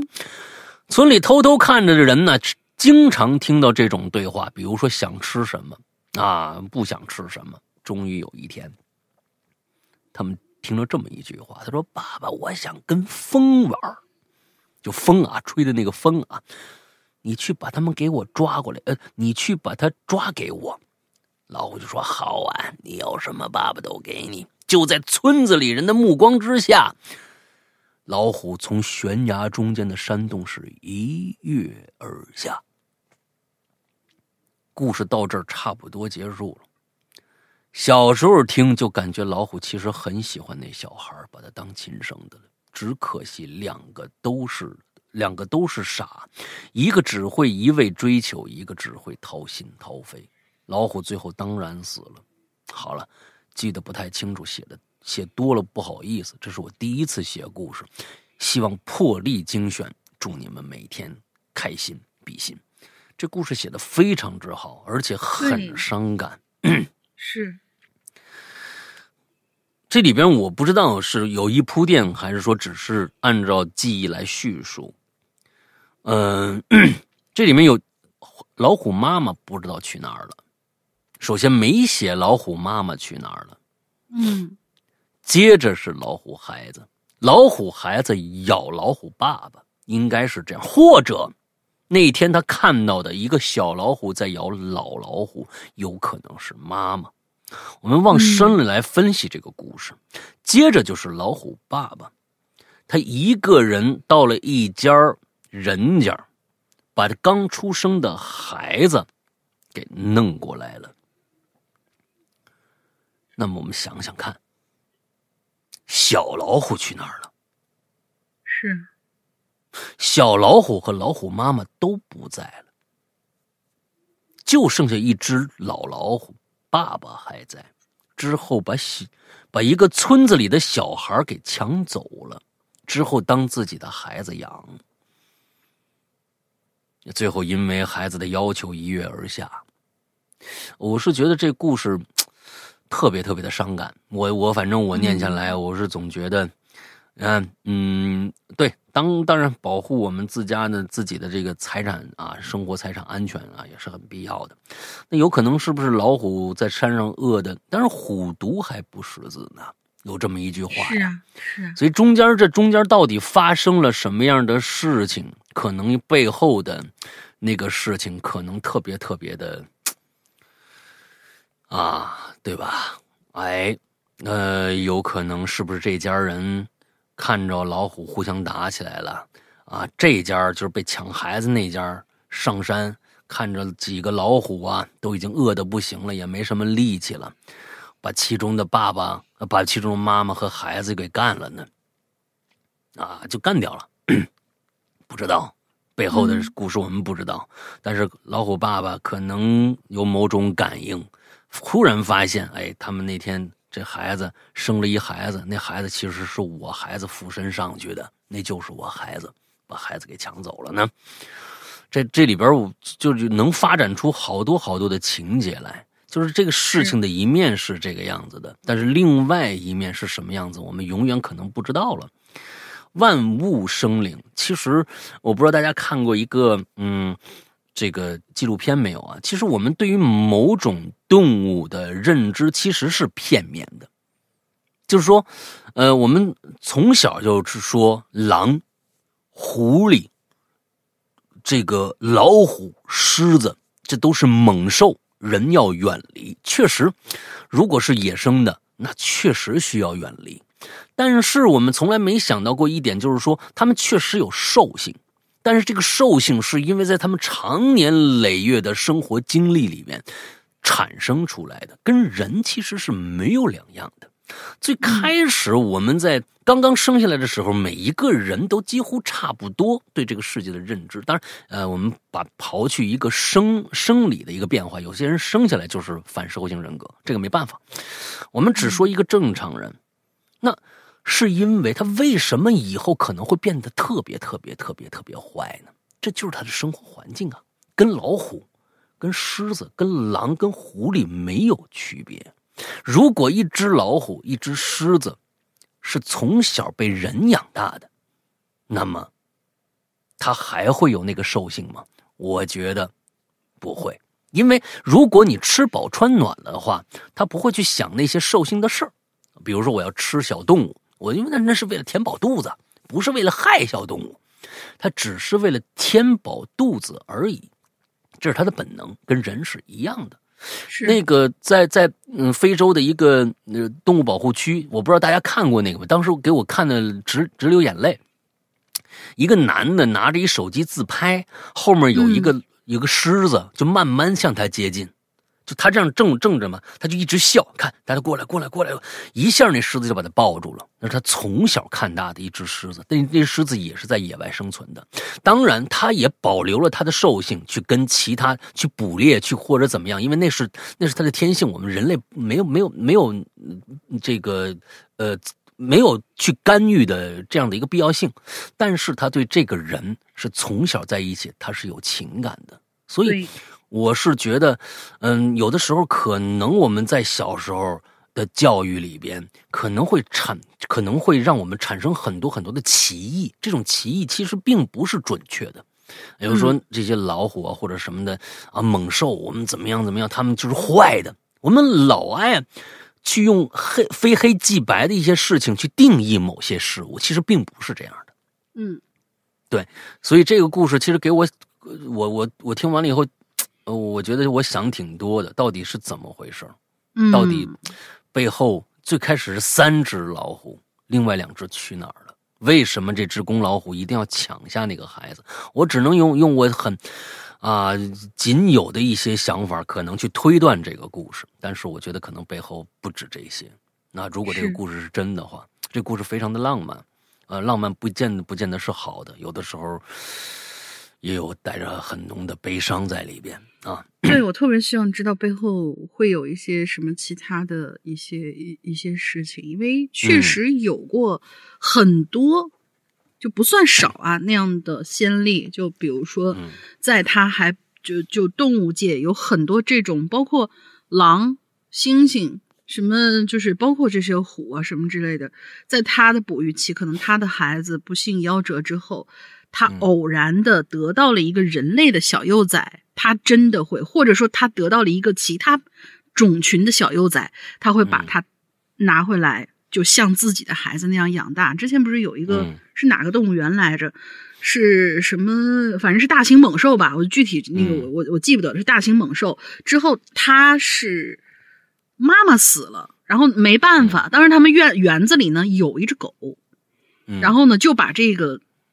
大型猛兽就放到这个狗的那个，就是那个窝里头，说：“哎，看看能不能喂大吧。”就真就喂大了。最后你就看到大型猛兽平常表现出来的有点多多少少的狗里狗气的。但是每次如果说就它和其他的猛兽打架的话，那个狗狗狗妈妈会冲上来，就像保护自己幼崽。尽管它已经很大很大，我觉得这个东西这真的是喂养起来的这些动物，反而它会有一种特别纯净的这种天性在里边。嗯，它不是可能会有，因为动物本身就是所有的本能，对，就是这些东西，它比人可可清澈多了。哎，我们现在这个各种各样的事儿，对不对？之后这个儿子不孝顺呢，什么这个那的，哎，动物可能不会，那本本身人就不会干这件事情，人就人确实脑子里就没这件事情啊，所以对我们应该更尊重动物啊，尤其是如果你养过小动物的话，你可能就更知道我在说什么了。这帮这帮孩子们，那。我我觉得那天我说，哎呦，我我我我老婆那天说了一句话，我觉得特别感人，对我来说，我说，哎呦，现在我是两两猫一狗，我说，哎呦，他们他们陪不了咱们一辈子呀，太可惜了，总得走咱们前面。我老婆说了一句话，但是他们是用一辈子陪你呀。是啊，是这样的。所以我是觉得大家就你出去，你有。对你，你出去，你有自己，就这可能是一个你可能在其他地方也见过老生常谈的一一一句话，就是说，你出去以后，你有你自己的社交，你的朋友，你的家人，但是他的全部就是你。嗯嗯，就是这样。好吧，呃，这个就有有说的稍微柔软了一些啊。对对，我们身边可能缺少现现在确实少一些柔软的事儿，那就让这些柔软的事儿。多一些吧，啊，大家的心也多柔软一些。嗯，来下下一个。那这个要不要今天的候选呢？哎，对对对对，今天这个必须这个 这个这这第一候选啊，第一候选，目前来说第一候选。嗯嗯。好，下一位同学，下下两个吧，中间那个比较短。长英长静长清静，哎，呃对对，后面有那个哎啊，他的名字什么东西？你再念一下这个字儿。难道这可是个古语？常阴常静常清静矣。矣。哎，什么这个？哎哎，什么 什么什么乱七八糟？多了一个偏旁。对了，多了一个偏旁，怎么怎么能这么没有没有没有文化呢？对不起，多了一个偏旁。长音长静长长清静，哎，就我的天！对不起，我怕后边多了一个偏旁，多了一个言字旁，因为我老喜欢。我还以为你要你要说长音长静长经长清静，哎，这个字念什么？我以为你是哎，这个字念什么？就哎，就结束了。不是因为我平常真的很喜欢跟我跟我聊天，同学们都知道我很喜欢打成哎这个事情吧，就你做一个语气铺垫，我很喜欢打那个字儿，就是很习惯，你知道吧？输一个 e，输一个 s 就出来了。不要再解释了，很无力，很无力。你就承认你自己文盲就行了。好的，下面吧，下下下不来吧。好的，山羊哥龙云姐好呀，我是一个海外的鬼友啊。你看看人家海外的鬼友，人家你你你说让人家觉得，哎呀，这个这个国内的一个主播，哎，这这哎，哎呀，接着来，哎，咦咦，听了好多年了，从初中开始，现在我都大学了。关于这个话题，我想起来一个姥姥给我讲的真实事件。我们家呢，算是闯关东到东北的，在那之前，我姥姥他们村里收到了别人的消息。说鬼子马上就要进他们这个村了，赶紧跑。嗯，然后当时外婆的父辈收拾东西，就准备赶紧离开了。外婆的一个舅舅家有一个卧床不起的老母亲，舅舅舅舅大孝子啊，想带着老母亲一起走，但是心有余力不足，这最后两个人都没能走得了。嗯，外婆的父亲无法就这样不管不顾的离开呀。偷偷的回去看过，哎，简直惨烈极了！我当时听完之后吓坏了。从别人口中得知和这个事情就发生在自己祖辈身上的感觉真是不一样的。外婆对我说：“他们告诉我，当时回去的时候啊，大铁锅里正在煮东西，我的小舅妈已经死在床上。”我小舅他妈。不是小舅妈，我我都对不起，小舅估计还没成亲呢。哎，我小 舅的妈妈已经死在床上了，而小舅的脑袋正被插在铁锅里，已经煮烂了。反正大概就是这样的一个事儿啊，具体细节我已经记不清了，因为当时年纪小，听完实在太害怕了，直接起了一身的鸡皮疙瘩。嗯，其实呢，我还有好多关于灵异方面的故事啊，等以后有合适的机会再来留言。你可以参加一次我们的影榴莲，不是不那个是奇了怪了，奇了怪了，对，哎，投稿一下啊，投稿一下，这个这个很很重要啊。我们已经好久没有做奇了怪，虽然大家现现在在在我们的这个免费平台上每个星期都在都在更新奇了怪了啊，但是最近一段时间确实不缺货，可能马上就要缺货了啊，因为最近还有两期，还有两期。呃，我最近好像差不多有一个多月都没做过啊，一个多月了。呃，都没做过奇了怪了了。对，直播版受访者，嗯，受访者呃少，但是所有呢，所以呢，想来参加节目的赶紧来。我们的参加节目的方式是你用手机呃录一段你自己的经历，或者是你想讲的故事，之后呢，把这个这一段录音发到一个邮箱里边去，邮箱的名字是“鬼影人间”，就是我们过去栏目的名字，“鬼影人间”的全拼。At 新浪点 com，c 呢 s i n a 啊 s i n a c 呢点 com，呃，这样的一个邮箱发来以后，如果说不管从表达还是故事上来说是过关的，我们就会主动联系你，就参加节目了，好吧？大概是这样。其实，嗯，这这些这些过去的战争，其实战争这这件事情为什么可怕？就是它，呃，会一次一次、一次一次刷新人类最最恐怖的那个底线。对，就是最恐怖那个那个底线。呃，你不知道人会干出什么事儿来。啊，文明的时候，一片一就是一团和气的时候，好像什么都没有。但转眼成了仇敌，可能你就不知道他要干什么了。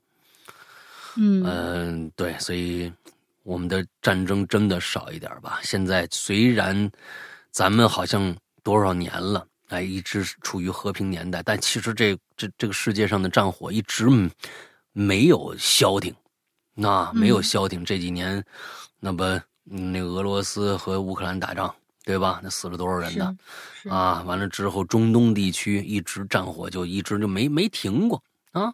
某些国家就爱挑事儿，还还不承认啊，就反正哎，各种恶劣行为行径吧。嗯，好，下一个叫 Alice 讲啊。那你要读啊？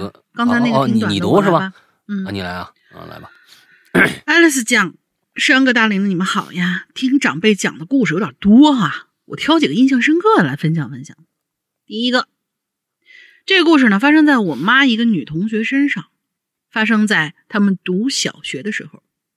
以前村上没有通电，夏天呢，只能在屋外乘凉，把席子往地上一铺，洒点水。”摇个蒲扇，看着满天的星星，很惬意了。但不能离人群太远，否则比较危险。这有这么一天吧，我妈那女同学就比较叛逆，离家里离家里人呢稍微远了一点而且一不当心呢就给睡着了。嗯，睡着睡着呢，就感觉哎，谁逮了我一下，拿块石头，反正就是被石头给磕醒了。他迷迷糊糊睁开眼，就发现天空的星星正在移动。之后就被另一块石头又给硌了一下，他就赶紧坐起来，想看看咋回事儿就看见一只狗一样的东西正在拖着他的席子走，给他吓得大叫一声“妈耶”就跑。幸好离家也不是很远啊，家里人正好出来找他了，就这一就这一起啊，把拖着他那个，呃，估计大家也都知道了，是只狼，把那狼给吓跑了。从那之后，这姑娘呢就得了一个“狼崽儿”的绰号。我们还见过那阿姨呢，头发虽然花白了，但特别有精神，看起来身体很棒。第二个故事是我奶奶给我说的，她是。对不起，我要查一下这个地方。我发现这个地名念错真的是特别没文化的一件事情，而且是很容易念错。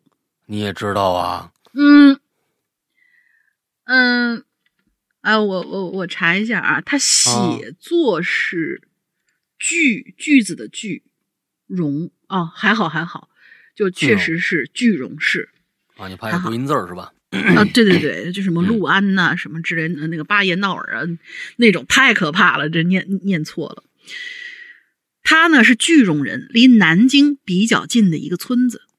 他说，日本部队刚来他们村上的时候，一开始特别的好，给小孩们发糖。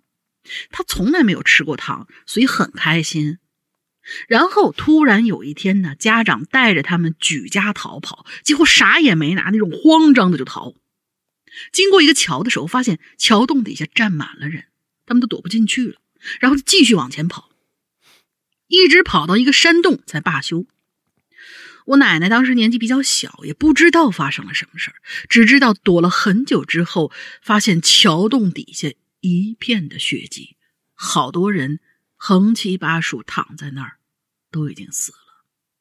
他爸爸跟他们说：“记住，以后一定要往洞里面躲呀。”嗯，第三个故事还是我妈告诉我的，其实是个有点搞笑的事儿。有一次呢，参加同学聚会，听到他一同学说：“哎，以前你家菜地里头闹鬼，你知道吗？”说的就是我外公外婆家那菜地，每到三更半夜就会有鬼火，一闪一闪的，晃晃悠悠的菜地里菜地里头转悠。我妈当时还一本正经的回答：“嗯，我不知道呀。”但是其实她已经快要憋不住笑了，因为那鬼火就是他干的。走进你大爷是吧？嗯，我外公啊腿脚不好，只能在工厂里面操作机器，不能种地，所以家庭的重担就压到了外婆身上。外婆白天上班，晚上种菜，经常带着我妈去，让我妈打着灯笼帮她照明，好干农活。就这样一闪一闪，晃晃悠悠。这个全都是因为我妈当时在调皮捣蛋呐。好了，故事就先这些啊，以后有合适的话题我再来追加。在分享这些故事的时候，突然有个奇怪的想法，就是我们的长辈儿也曾经年轻过，在他成为我们的长辈儿之前，也曾经是个弱小但是很可爱的孩子。全都是生活把他们变成了那个我眼中强大但又有些烦人的家长辈，呃，的家长吧。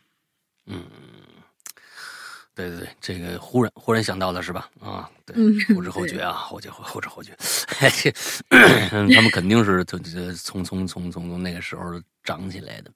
啊，每个人生活的环境就是不一样嘛，啊，所以经历也不一样，呃，带给他们的这就是他们的生活印记。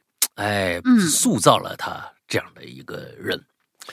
对，好吧，今天我们最后一个故事啊，啊，最后一个故事相对来说比较长一点，叫《花溪种》。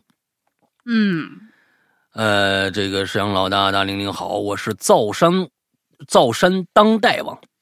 嗯，看到这个话题，我突然想到今年我妈讲过关于我姥爷的一件事儿。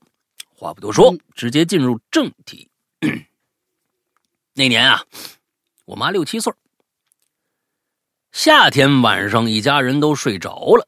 半夜呢，我姥爷被一阵敲锣打鼓和这个欢闹的声音吵醒了。嗯，哎，穿起衣服来出门啊，看看怎么回事。那个时候农村还没通电呢，啊，摸黑出去的。等他回来呢，就看着我妈呀，也醒了，正在炕上啊往外。扒着瞅，见老爷回来了，我妈就睡眼惺忪啊。外面干什么呢？大爷，大半夜怎么那么吵？大家能听懂我在说什么吗？这怎么这么赖劲？就是啊他这他那睡眼惺忪嘛。你说睡眼惺忪，外面干什么呢？大半夜怎么这么吵啊？这哪是睡眼惺忪啊？一般的。干什么呢？大半夜怎么吵？哎，对，那大家这这这那这就是这说一样。我姥爷有点惊讶呀。嗯。你也听着了，外边过狐狸呢，不知道在干什么呢。哎，不过呀，我我姥爷没多说，让我妈赶紧睡。当时家里头啊，我姥爷姥姥啊，还有五个孩子，好像只有我姥爷和我妈听着了，因为其他人睡得挺香。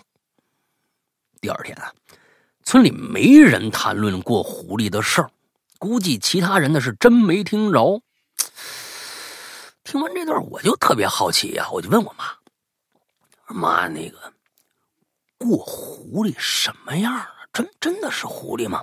我妈说：“他你姥爷没说，不过呀，后来我还真看着过一回。哎，下面是我妈亲眼目睹的过狐狸的场景。”其实过狐狸，大家如果想看的话，还真有。有一个大导演拍过，黑泽明，他拍了一个电影叫《梦》。嗯，黑泽明拍了个电影叫《梦》，吴满彻写的音乐。之后呢，中间就有一段过狐狸。哎，大家可以去找找梦看一看，在他的视角里边，那个过狐狸过得十分的诡异和美丽。他是把日本能剧的一些东西放在里边了。哎，过狐狸，你们你们可以看看这个啊。哎，咱们看看他们的咱们中国式的这个过狐狸什么样啊？哎，他亲眼他妈亲眼见的。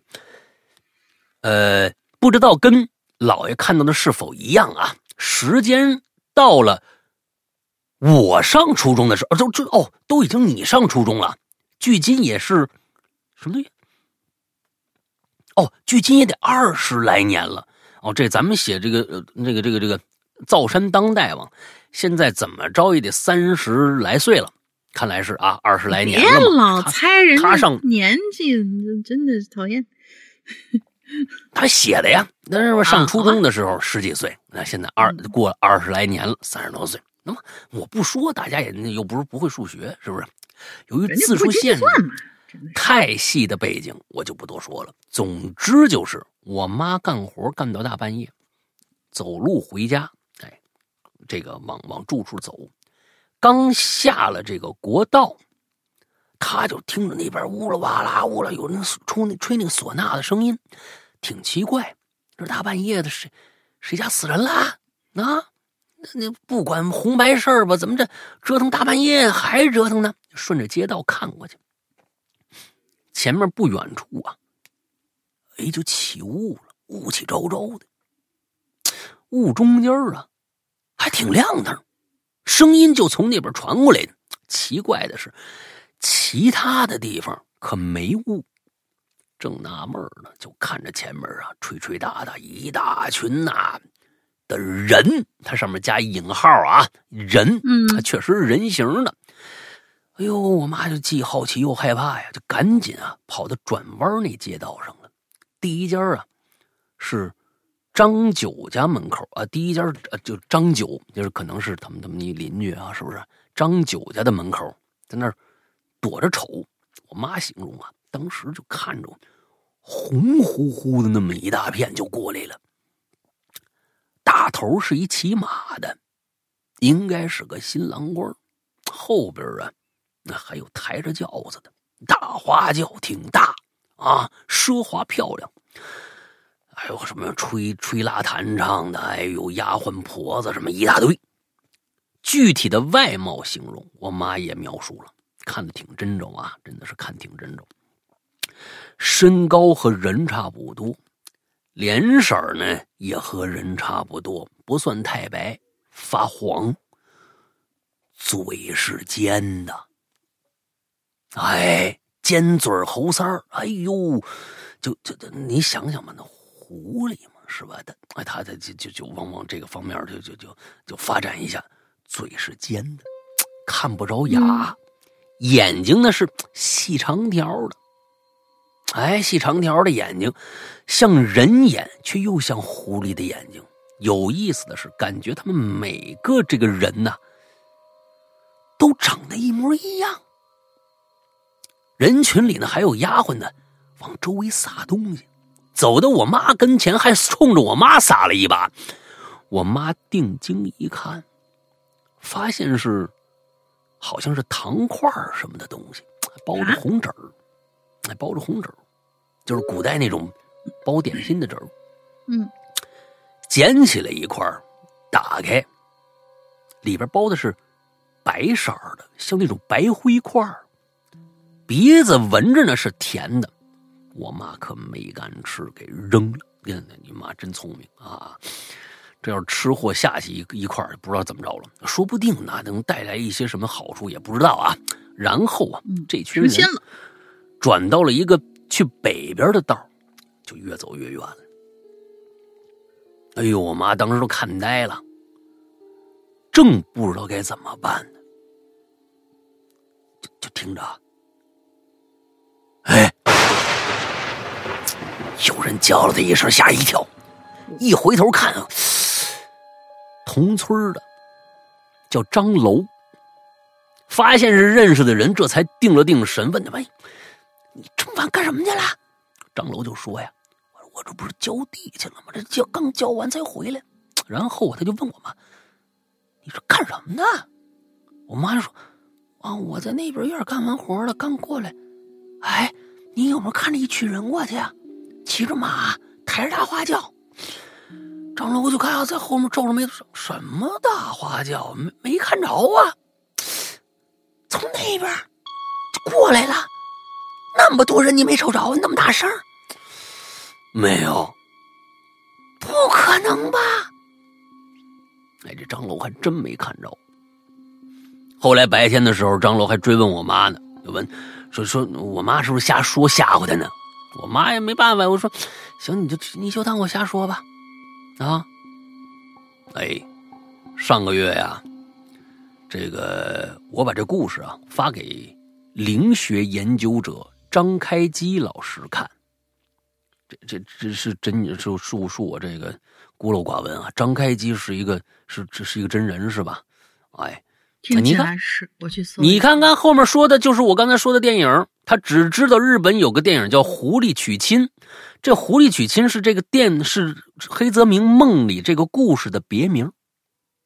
这个电影叫梦，但是里边叫狐狸娶亲。哎，他也说这个了。现实中的不清楚，不过老师是认为世界上没有妖怪的，而且只有人类才有灵魂。人类的灵魂可以附身和夺舍，可以变化变形。其他的网友也说，那个狐狸脸可能是面具，因为老师在清明梦中见到自称死神的少年，就是戴着骷髅面具的。嗯，啊，这这这没没怎么说清楚啊。估计我们老家那边有个鬼帮，是狐狸帮什么的，就跟阴间的青龙帮差不多。比如台湾索菲亚在。书里提到的人间的鬼很多是分派系的，好吧？现在说什么其实也只是推测。不过我妈说狐狸脸的人还蛮好的，因为我妈十二岁的时候，冬天有那么一次啊，她被什么东西啊迷了心智了，在地里头呢迷路，差点冻死，是一个身穿黑风衣的狐狸脸救了他，所以。我们一直怀疑那个狐狸脸会不会和徐某？怎么又出来一徐某呢？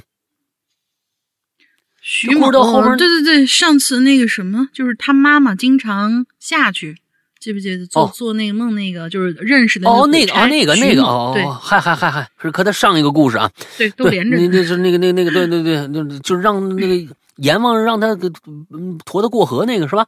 嗯，会不会和徐某？啊，是同一个组织的，因为都穿黑风衣。嗯，对了，听往期的节目的时候啊，听到很多鬼友担心还能不能见到过世的亲人，担心他们投胎了就见不着、见不到了。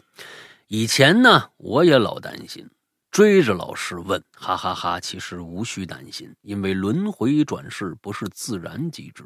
不会强迫灵魂投胎，想要投胎的灵魂过了冥河以后会进入轮回过境时，只要他不急着投胎，一般会在那儿待上十几年，甚至一百年。我的天！我们去了以后呢，用意念呼唤亲人的名字就可以了。根据，呃，根据的是老师采访的台湾关灵术啊，关洛音啊，关洛音的这个经过。记录成书，叫《轮回过境史》，里面有大量的案例。不过呢，我个人非常主观的想法是，先别急着去轮回过境时等待投胎吧，先去大灵界转一转。老师，老师说，很多想要投胎的灵民去了大灵界以后，就打消了投胎的念头，又抄又抄了。祝节目越办越好，我赶紧跑路了。你说的这事儿啊，玄而又玄，感觉呢？很好像是我们去一趟某个大商场的意那个意思似的啊，什么先别着去哪儿，你这弄一旅游旅游旅游攻略是吧？嗯嗯嗯，特别像。所以呢，其实有的时候啊，我们虽然做的是这样的一个节目，但是有的时候，呃，每个人都有每个人的这个呃认知，认知呢一定是狭隘的。那认知一定是狭隘的，因为没有一个人的认知是全面的，没有不会把一件事情看看透。所以，其实你说这些的时候呢，啊，我是完全不信的啊，因为我不知道，有有可能等我那个时候真正去了你说的那个什么啊什么史以后，发现哦，你说的真的是对的，那个时候我曾可能才才会去相信这些东西。我我只是觉得，对我们我们这个节目只是给大家的一个可能性。并不是说要要说这就是真的或者怎么着怎么着的。那，嗯，对，我很喜我很喜欢浪漫的东西，但一旦落到理论上，我就会起各种各样的逆反心理。是不知道为什么。他一旦落到理论上，我就会起逆反心理。这是我一直是在我们的节目当中，我不希望大家有方法论这件事情出现，因为我没有办法去验证它的真伪，我也没有办法给我的听众一个准确的回答。嗯，但是你遇到的一些事情，我觉得那些故事不管真假，它是浪漫的，它只是给我们的一个可能性。但是到最后一落到，哎，你应该怎样怎样？他那个是说的是怎么样怎么样，或者怎么，呃，就就就我会觉得，嗯，好吧，对，因为我我的认知是浅薄的，但我只有那到了那一天，我才能知道，嗯，有的时候其实未来是一个什么样的，死亡过后是一个什么样的，本身对于来每一个人来说都是一个修行的过程。每一个人甚至生灵都会对死亡这件事情抱有一个呃一种恐惧心。或者一种未知感，这种未知感有的时候又变成了一种好奇心，所以不管怎样，我觉得不要剧透，请不要剧透，哈，我觉得剧透就没意思了，对，是吧？是是吧？就是忽然就把它变成了一个非常具象的一个房间的话，嗯，可能就是那样，对不对？嗯。但是让它浪漫一些吧，啊，本身我们每一个人都是朝着那个方向去的，但是我们必经之路，那也可能是我们的一个学习过程。过早的去学习，就像小的时候刚生下来，他就你让他做微积分，那是不可能的，嗯 好吧？呃，所以有的时候，嗯，这位。啊，其实我觉得你当时写你妈那故事，华西仲同学啊，你写你妈那故事，我觉得我当时就就就说你下去怎么？我那那那些故事都特别好玩，都特别好玩。但是我我觉得，你跟别人，除非他特别感兴趣，不要轻易的跟他说后边的这段话。对，可能他会变成一个聊天的死结，真的可能会变成一个聊天的死结。对轮回过境史，但是我觉得这已经写成书了啊！如果对这方面感兴趣了，当然可以去了解一下轮回过境史。我估计这本书我不知道在国内能不能有卖的，能不能看到，但是它确实好像记录成书了，发表没发表不知道啊。但是他人家这写了，哎，我也提供一个，如果大家对这个故事里面的狐狸脸儿感兴趣，大家一定要去看看黑泽明的梦啊，它里面六个梦，嗯，哎，这里边其中的一个。叫狐狸娶亲，那个里边其实我觉得胡，呃，黑泽明把能剧把日本的过去的神话的一些一些概念描述的非常非常之清楚，有一两个动作，到现在我都觉得他很诡异。比如说他忽然就做了一个回头的一个停下来的动作，他们整个狐狸过境啊，就是这个啊，就是过来这一个境，他们都是有节奏的。它随着一个音乐一直在动，所以它的每一个动作都被被设计过，所以那个我觉得也挺有意思啊，挺有意思，大家可以去看一看。OK，我虽然啊对后面这个呃理论化这个东西呢呃不置可否吧，但是我觉得花溪重金针这个故事无疑也是很好的一个故事。嗯嗯，这狐狸脸儿和刚才的这个大老虎，狐狸声。还是老虎生呢？哎呀，你更喜欢哪个？我 啊，我我其实更喜欢老虎的那个。你更喜欢老虎？他的那个结尾真的让我觉得，我我可能没有到感动的那一层，可是他会让我坐在那儿想很久很久这个结局。以及推速上去的那个它的过程，嗯嗯嗯嗯嗯，那好吧，啊，哎，上一期不会也是凌晨吧？不是，上上一期不是凌晨，是不是凌晨？不是，不是凌晨。那好吧，这一次我们的这一个星期的选稿最佳给到凌晨同学。嗯，好的。好像花溪众曾经被选到过，对不对？我记得好过吧。选到过，嗯，选到过，好吧，那我们这一次就把这个机会让给凌晨同学啊，凌晨让给凌晨同学。那当然，你想个进群密码吧？进群密码呢，就是刚才呃临结尾的时候提到过的那个有狐狸娶亲的电影那位导演叫什么名字？那是一位大导演啊，很著名大导演，我们值得为他输一次进群密码。我觉得他的名字是什么？三个字儿。嗯，呃，那最后呢，还是希望大家去关注我们的呃会员啊，我们关注我们的会员，呃，这个我们的会员在我们自己的 A P P 上面，完之后安卓、苹果都可以下载。呃，名字呢还是我们老的栏目的名字啊，我们老的节目的名字叫做《鬼影人间》。那在这里边呢，苹果就不说了啊，就按照你正常去下就和就可以了。只跟安卓的朋友说一下，安卓现在千万不要去。你的商城里面去搜，一定按照我们的方式去下载，因为其他商城各种商城他们有很多都不更新，不是最新的版本，你下来也没法用。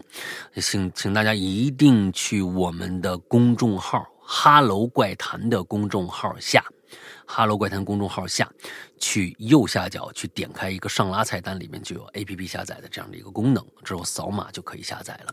不过还要说一句抱歉，每次都说这个话，我也觉得很尴尬。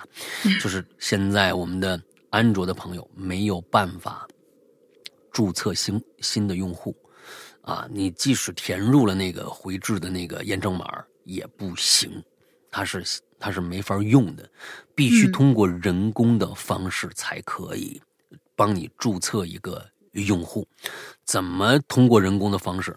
就听下面加一个。号就行了啊！大家接着听。那其他的朋友，如果你已经是会员了，一定，如果你还没进群的话，一定进群。一定进群，因为可能我们毕竟不是一个大公司，我们有 A B A P P 上有可能会出现一些问题或者什么的，我们我们得通知大家呀。那我们就在群里就会发这种通知啊，还有同平时呢，我们会发一些福利，同时主播也会在群里面跟大家互动，各种各样的吧。总之，你找到这个群，就算找到家了。啊，你 A P P 上面的一切的事事情有了问题，也可以去呃问我们的官微君。那么，呃，你也要加这个号。你没加群的话，就一定加这个号啊。同时，大家如果想了解我们的会员内容，想购买会员各种各样的，只要跟会员相关的，也同样去加这个号。这个号是一个绿色图标、可付款、可聊天的这样的一个社交软件的号，叫做“鬼影”。会员全拼啊，鬼影会员的全拼，大家这个去加下这个号就可以了。我们的英子会热情的为大家服务，顺便祝英子生日快乐，好吧？嘿，芳姐生日快乐！呃，这个呃，同时大家很多人想问说，哎，你这个会员里面有什么东西啊？其实那才是我们的真正的正档节目。呃，我们有很多的，包括。惊悚、恐怖、悬疑、推理类的故事给到大家。呃，我们的会员是日日更新，每一天都有新内容更新上来。我们有一个栏目叫做“怪藏”在里边，是每周更新一个短故事，而那个那个集子里边已经有三百多期节目了。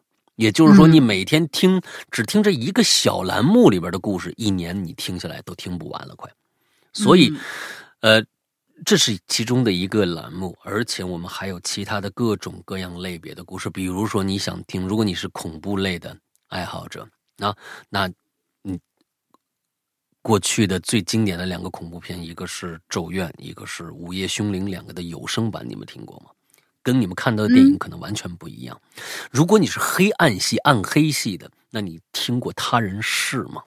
那是一个暗黑系的一个非常牛逼的一个系列啊！他人是，如果你是呃，比如说周德东老师的这个啊粉丝，那我们前年、去年做的呃半真半假的周先生，还有这个禁区左转九十度，那你也可以来尝试一下。如果你是推理迷的话，我们里面有哎，比如说。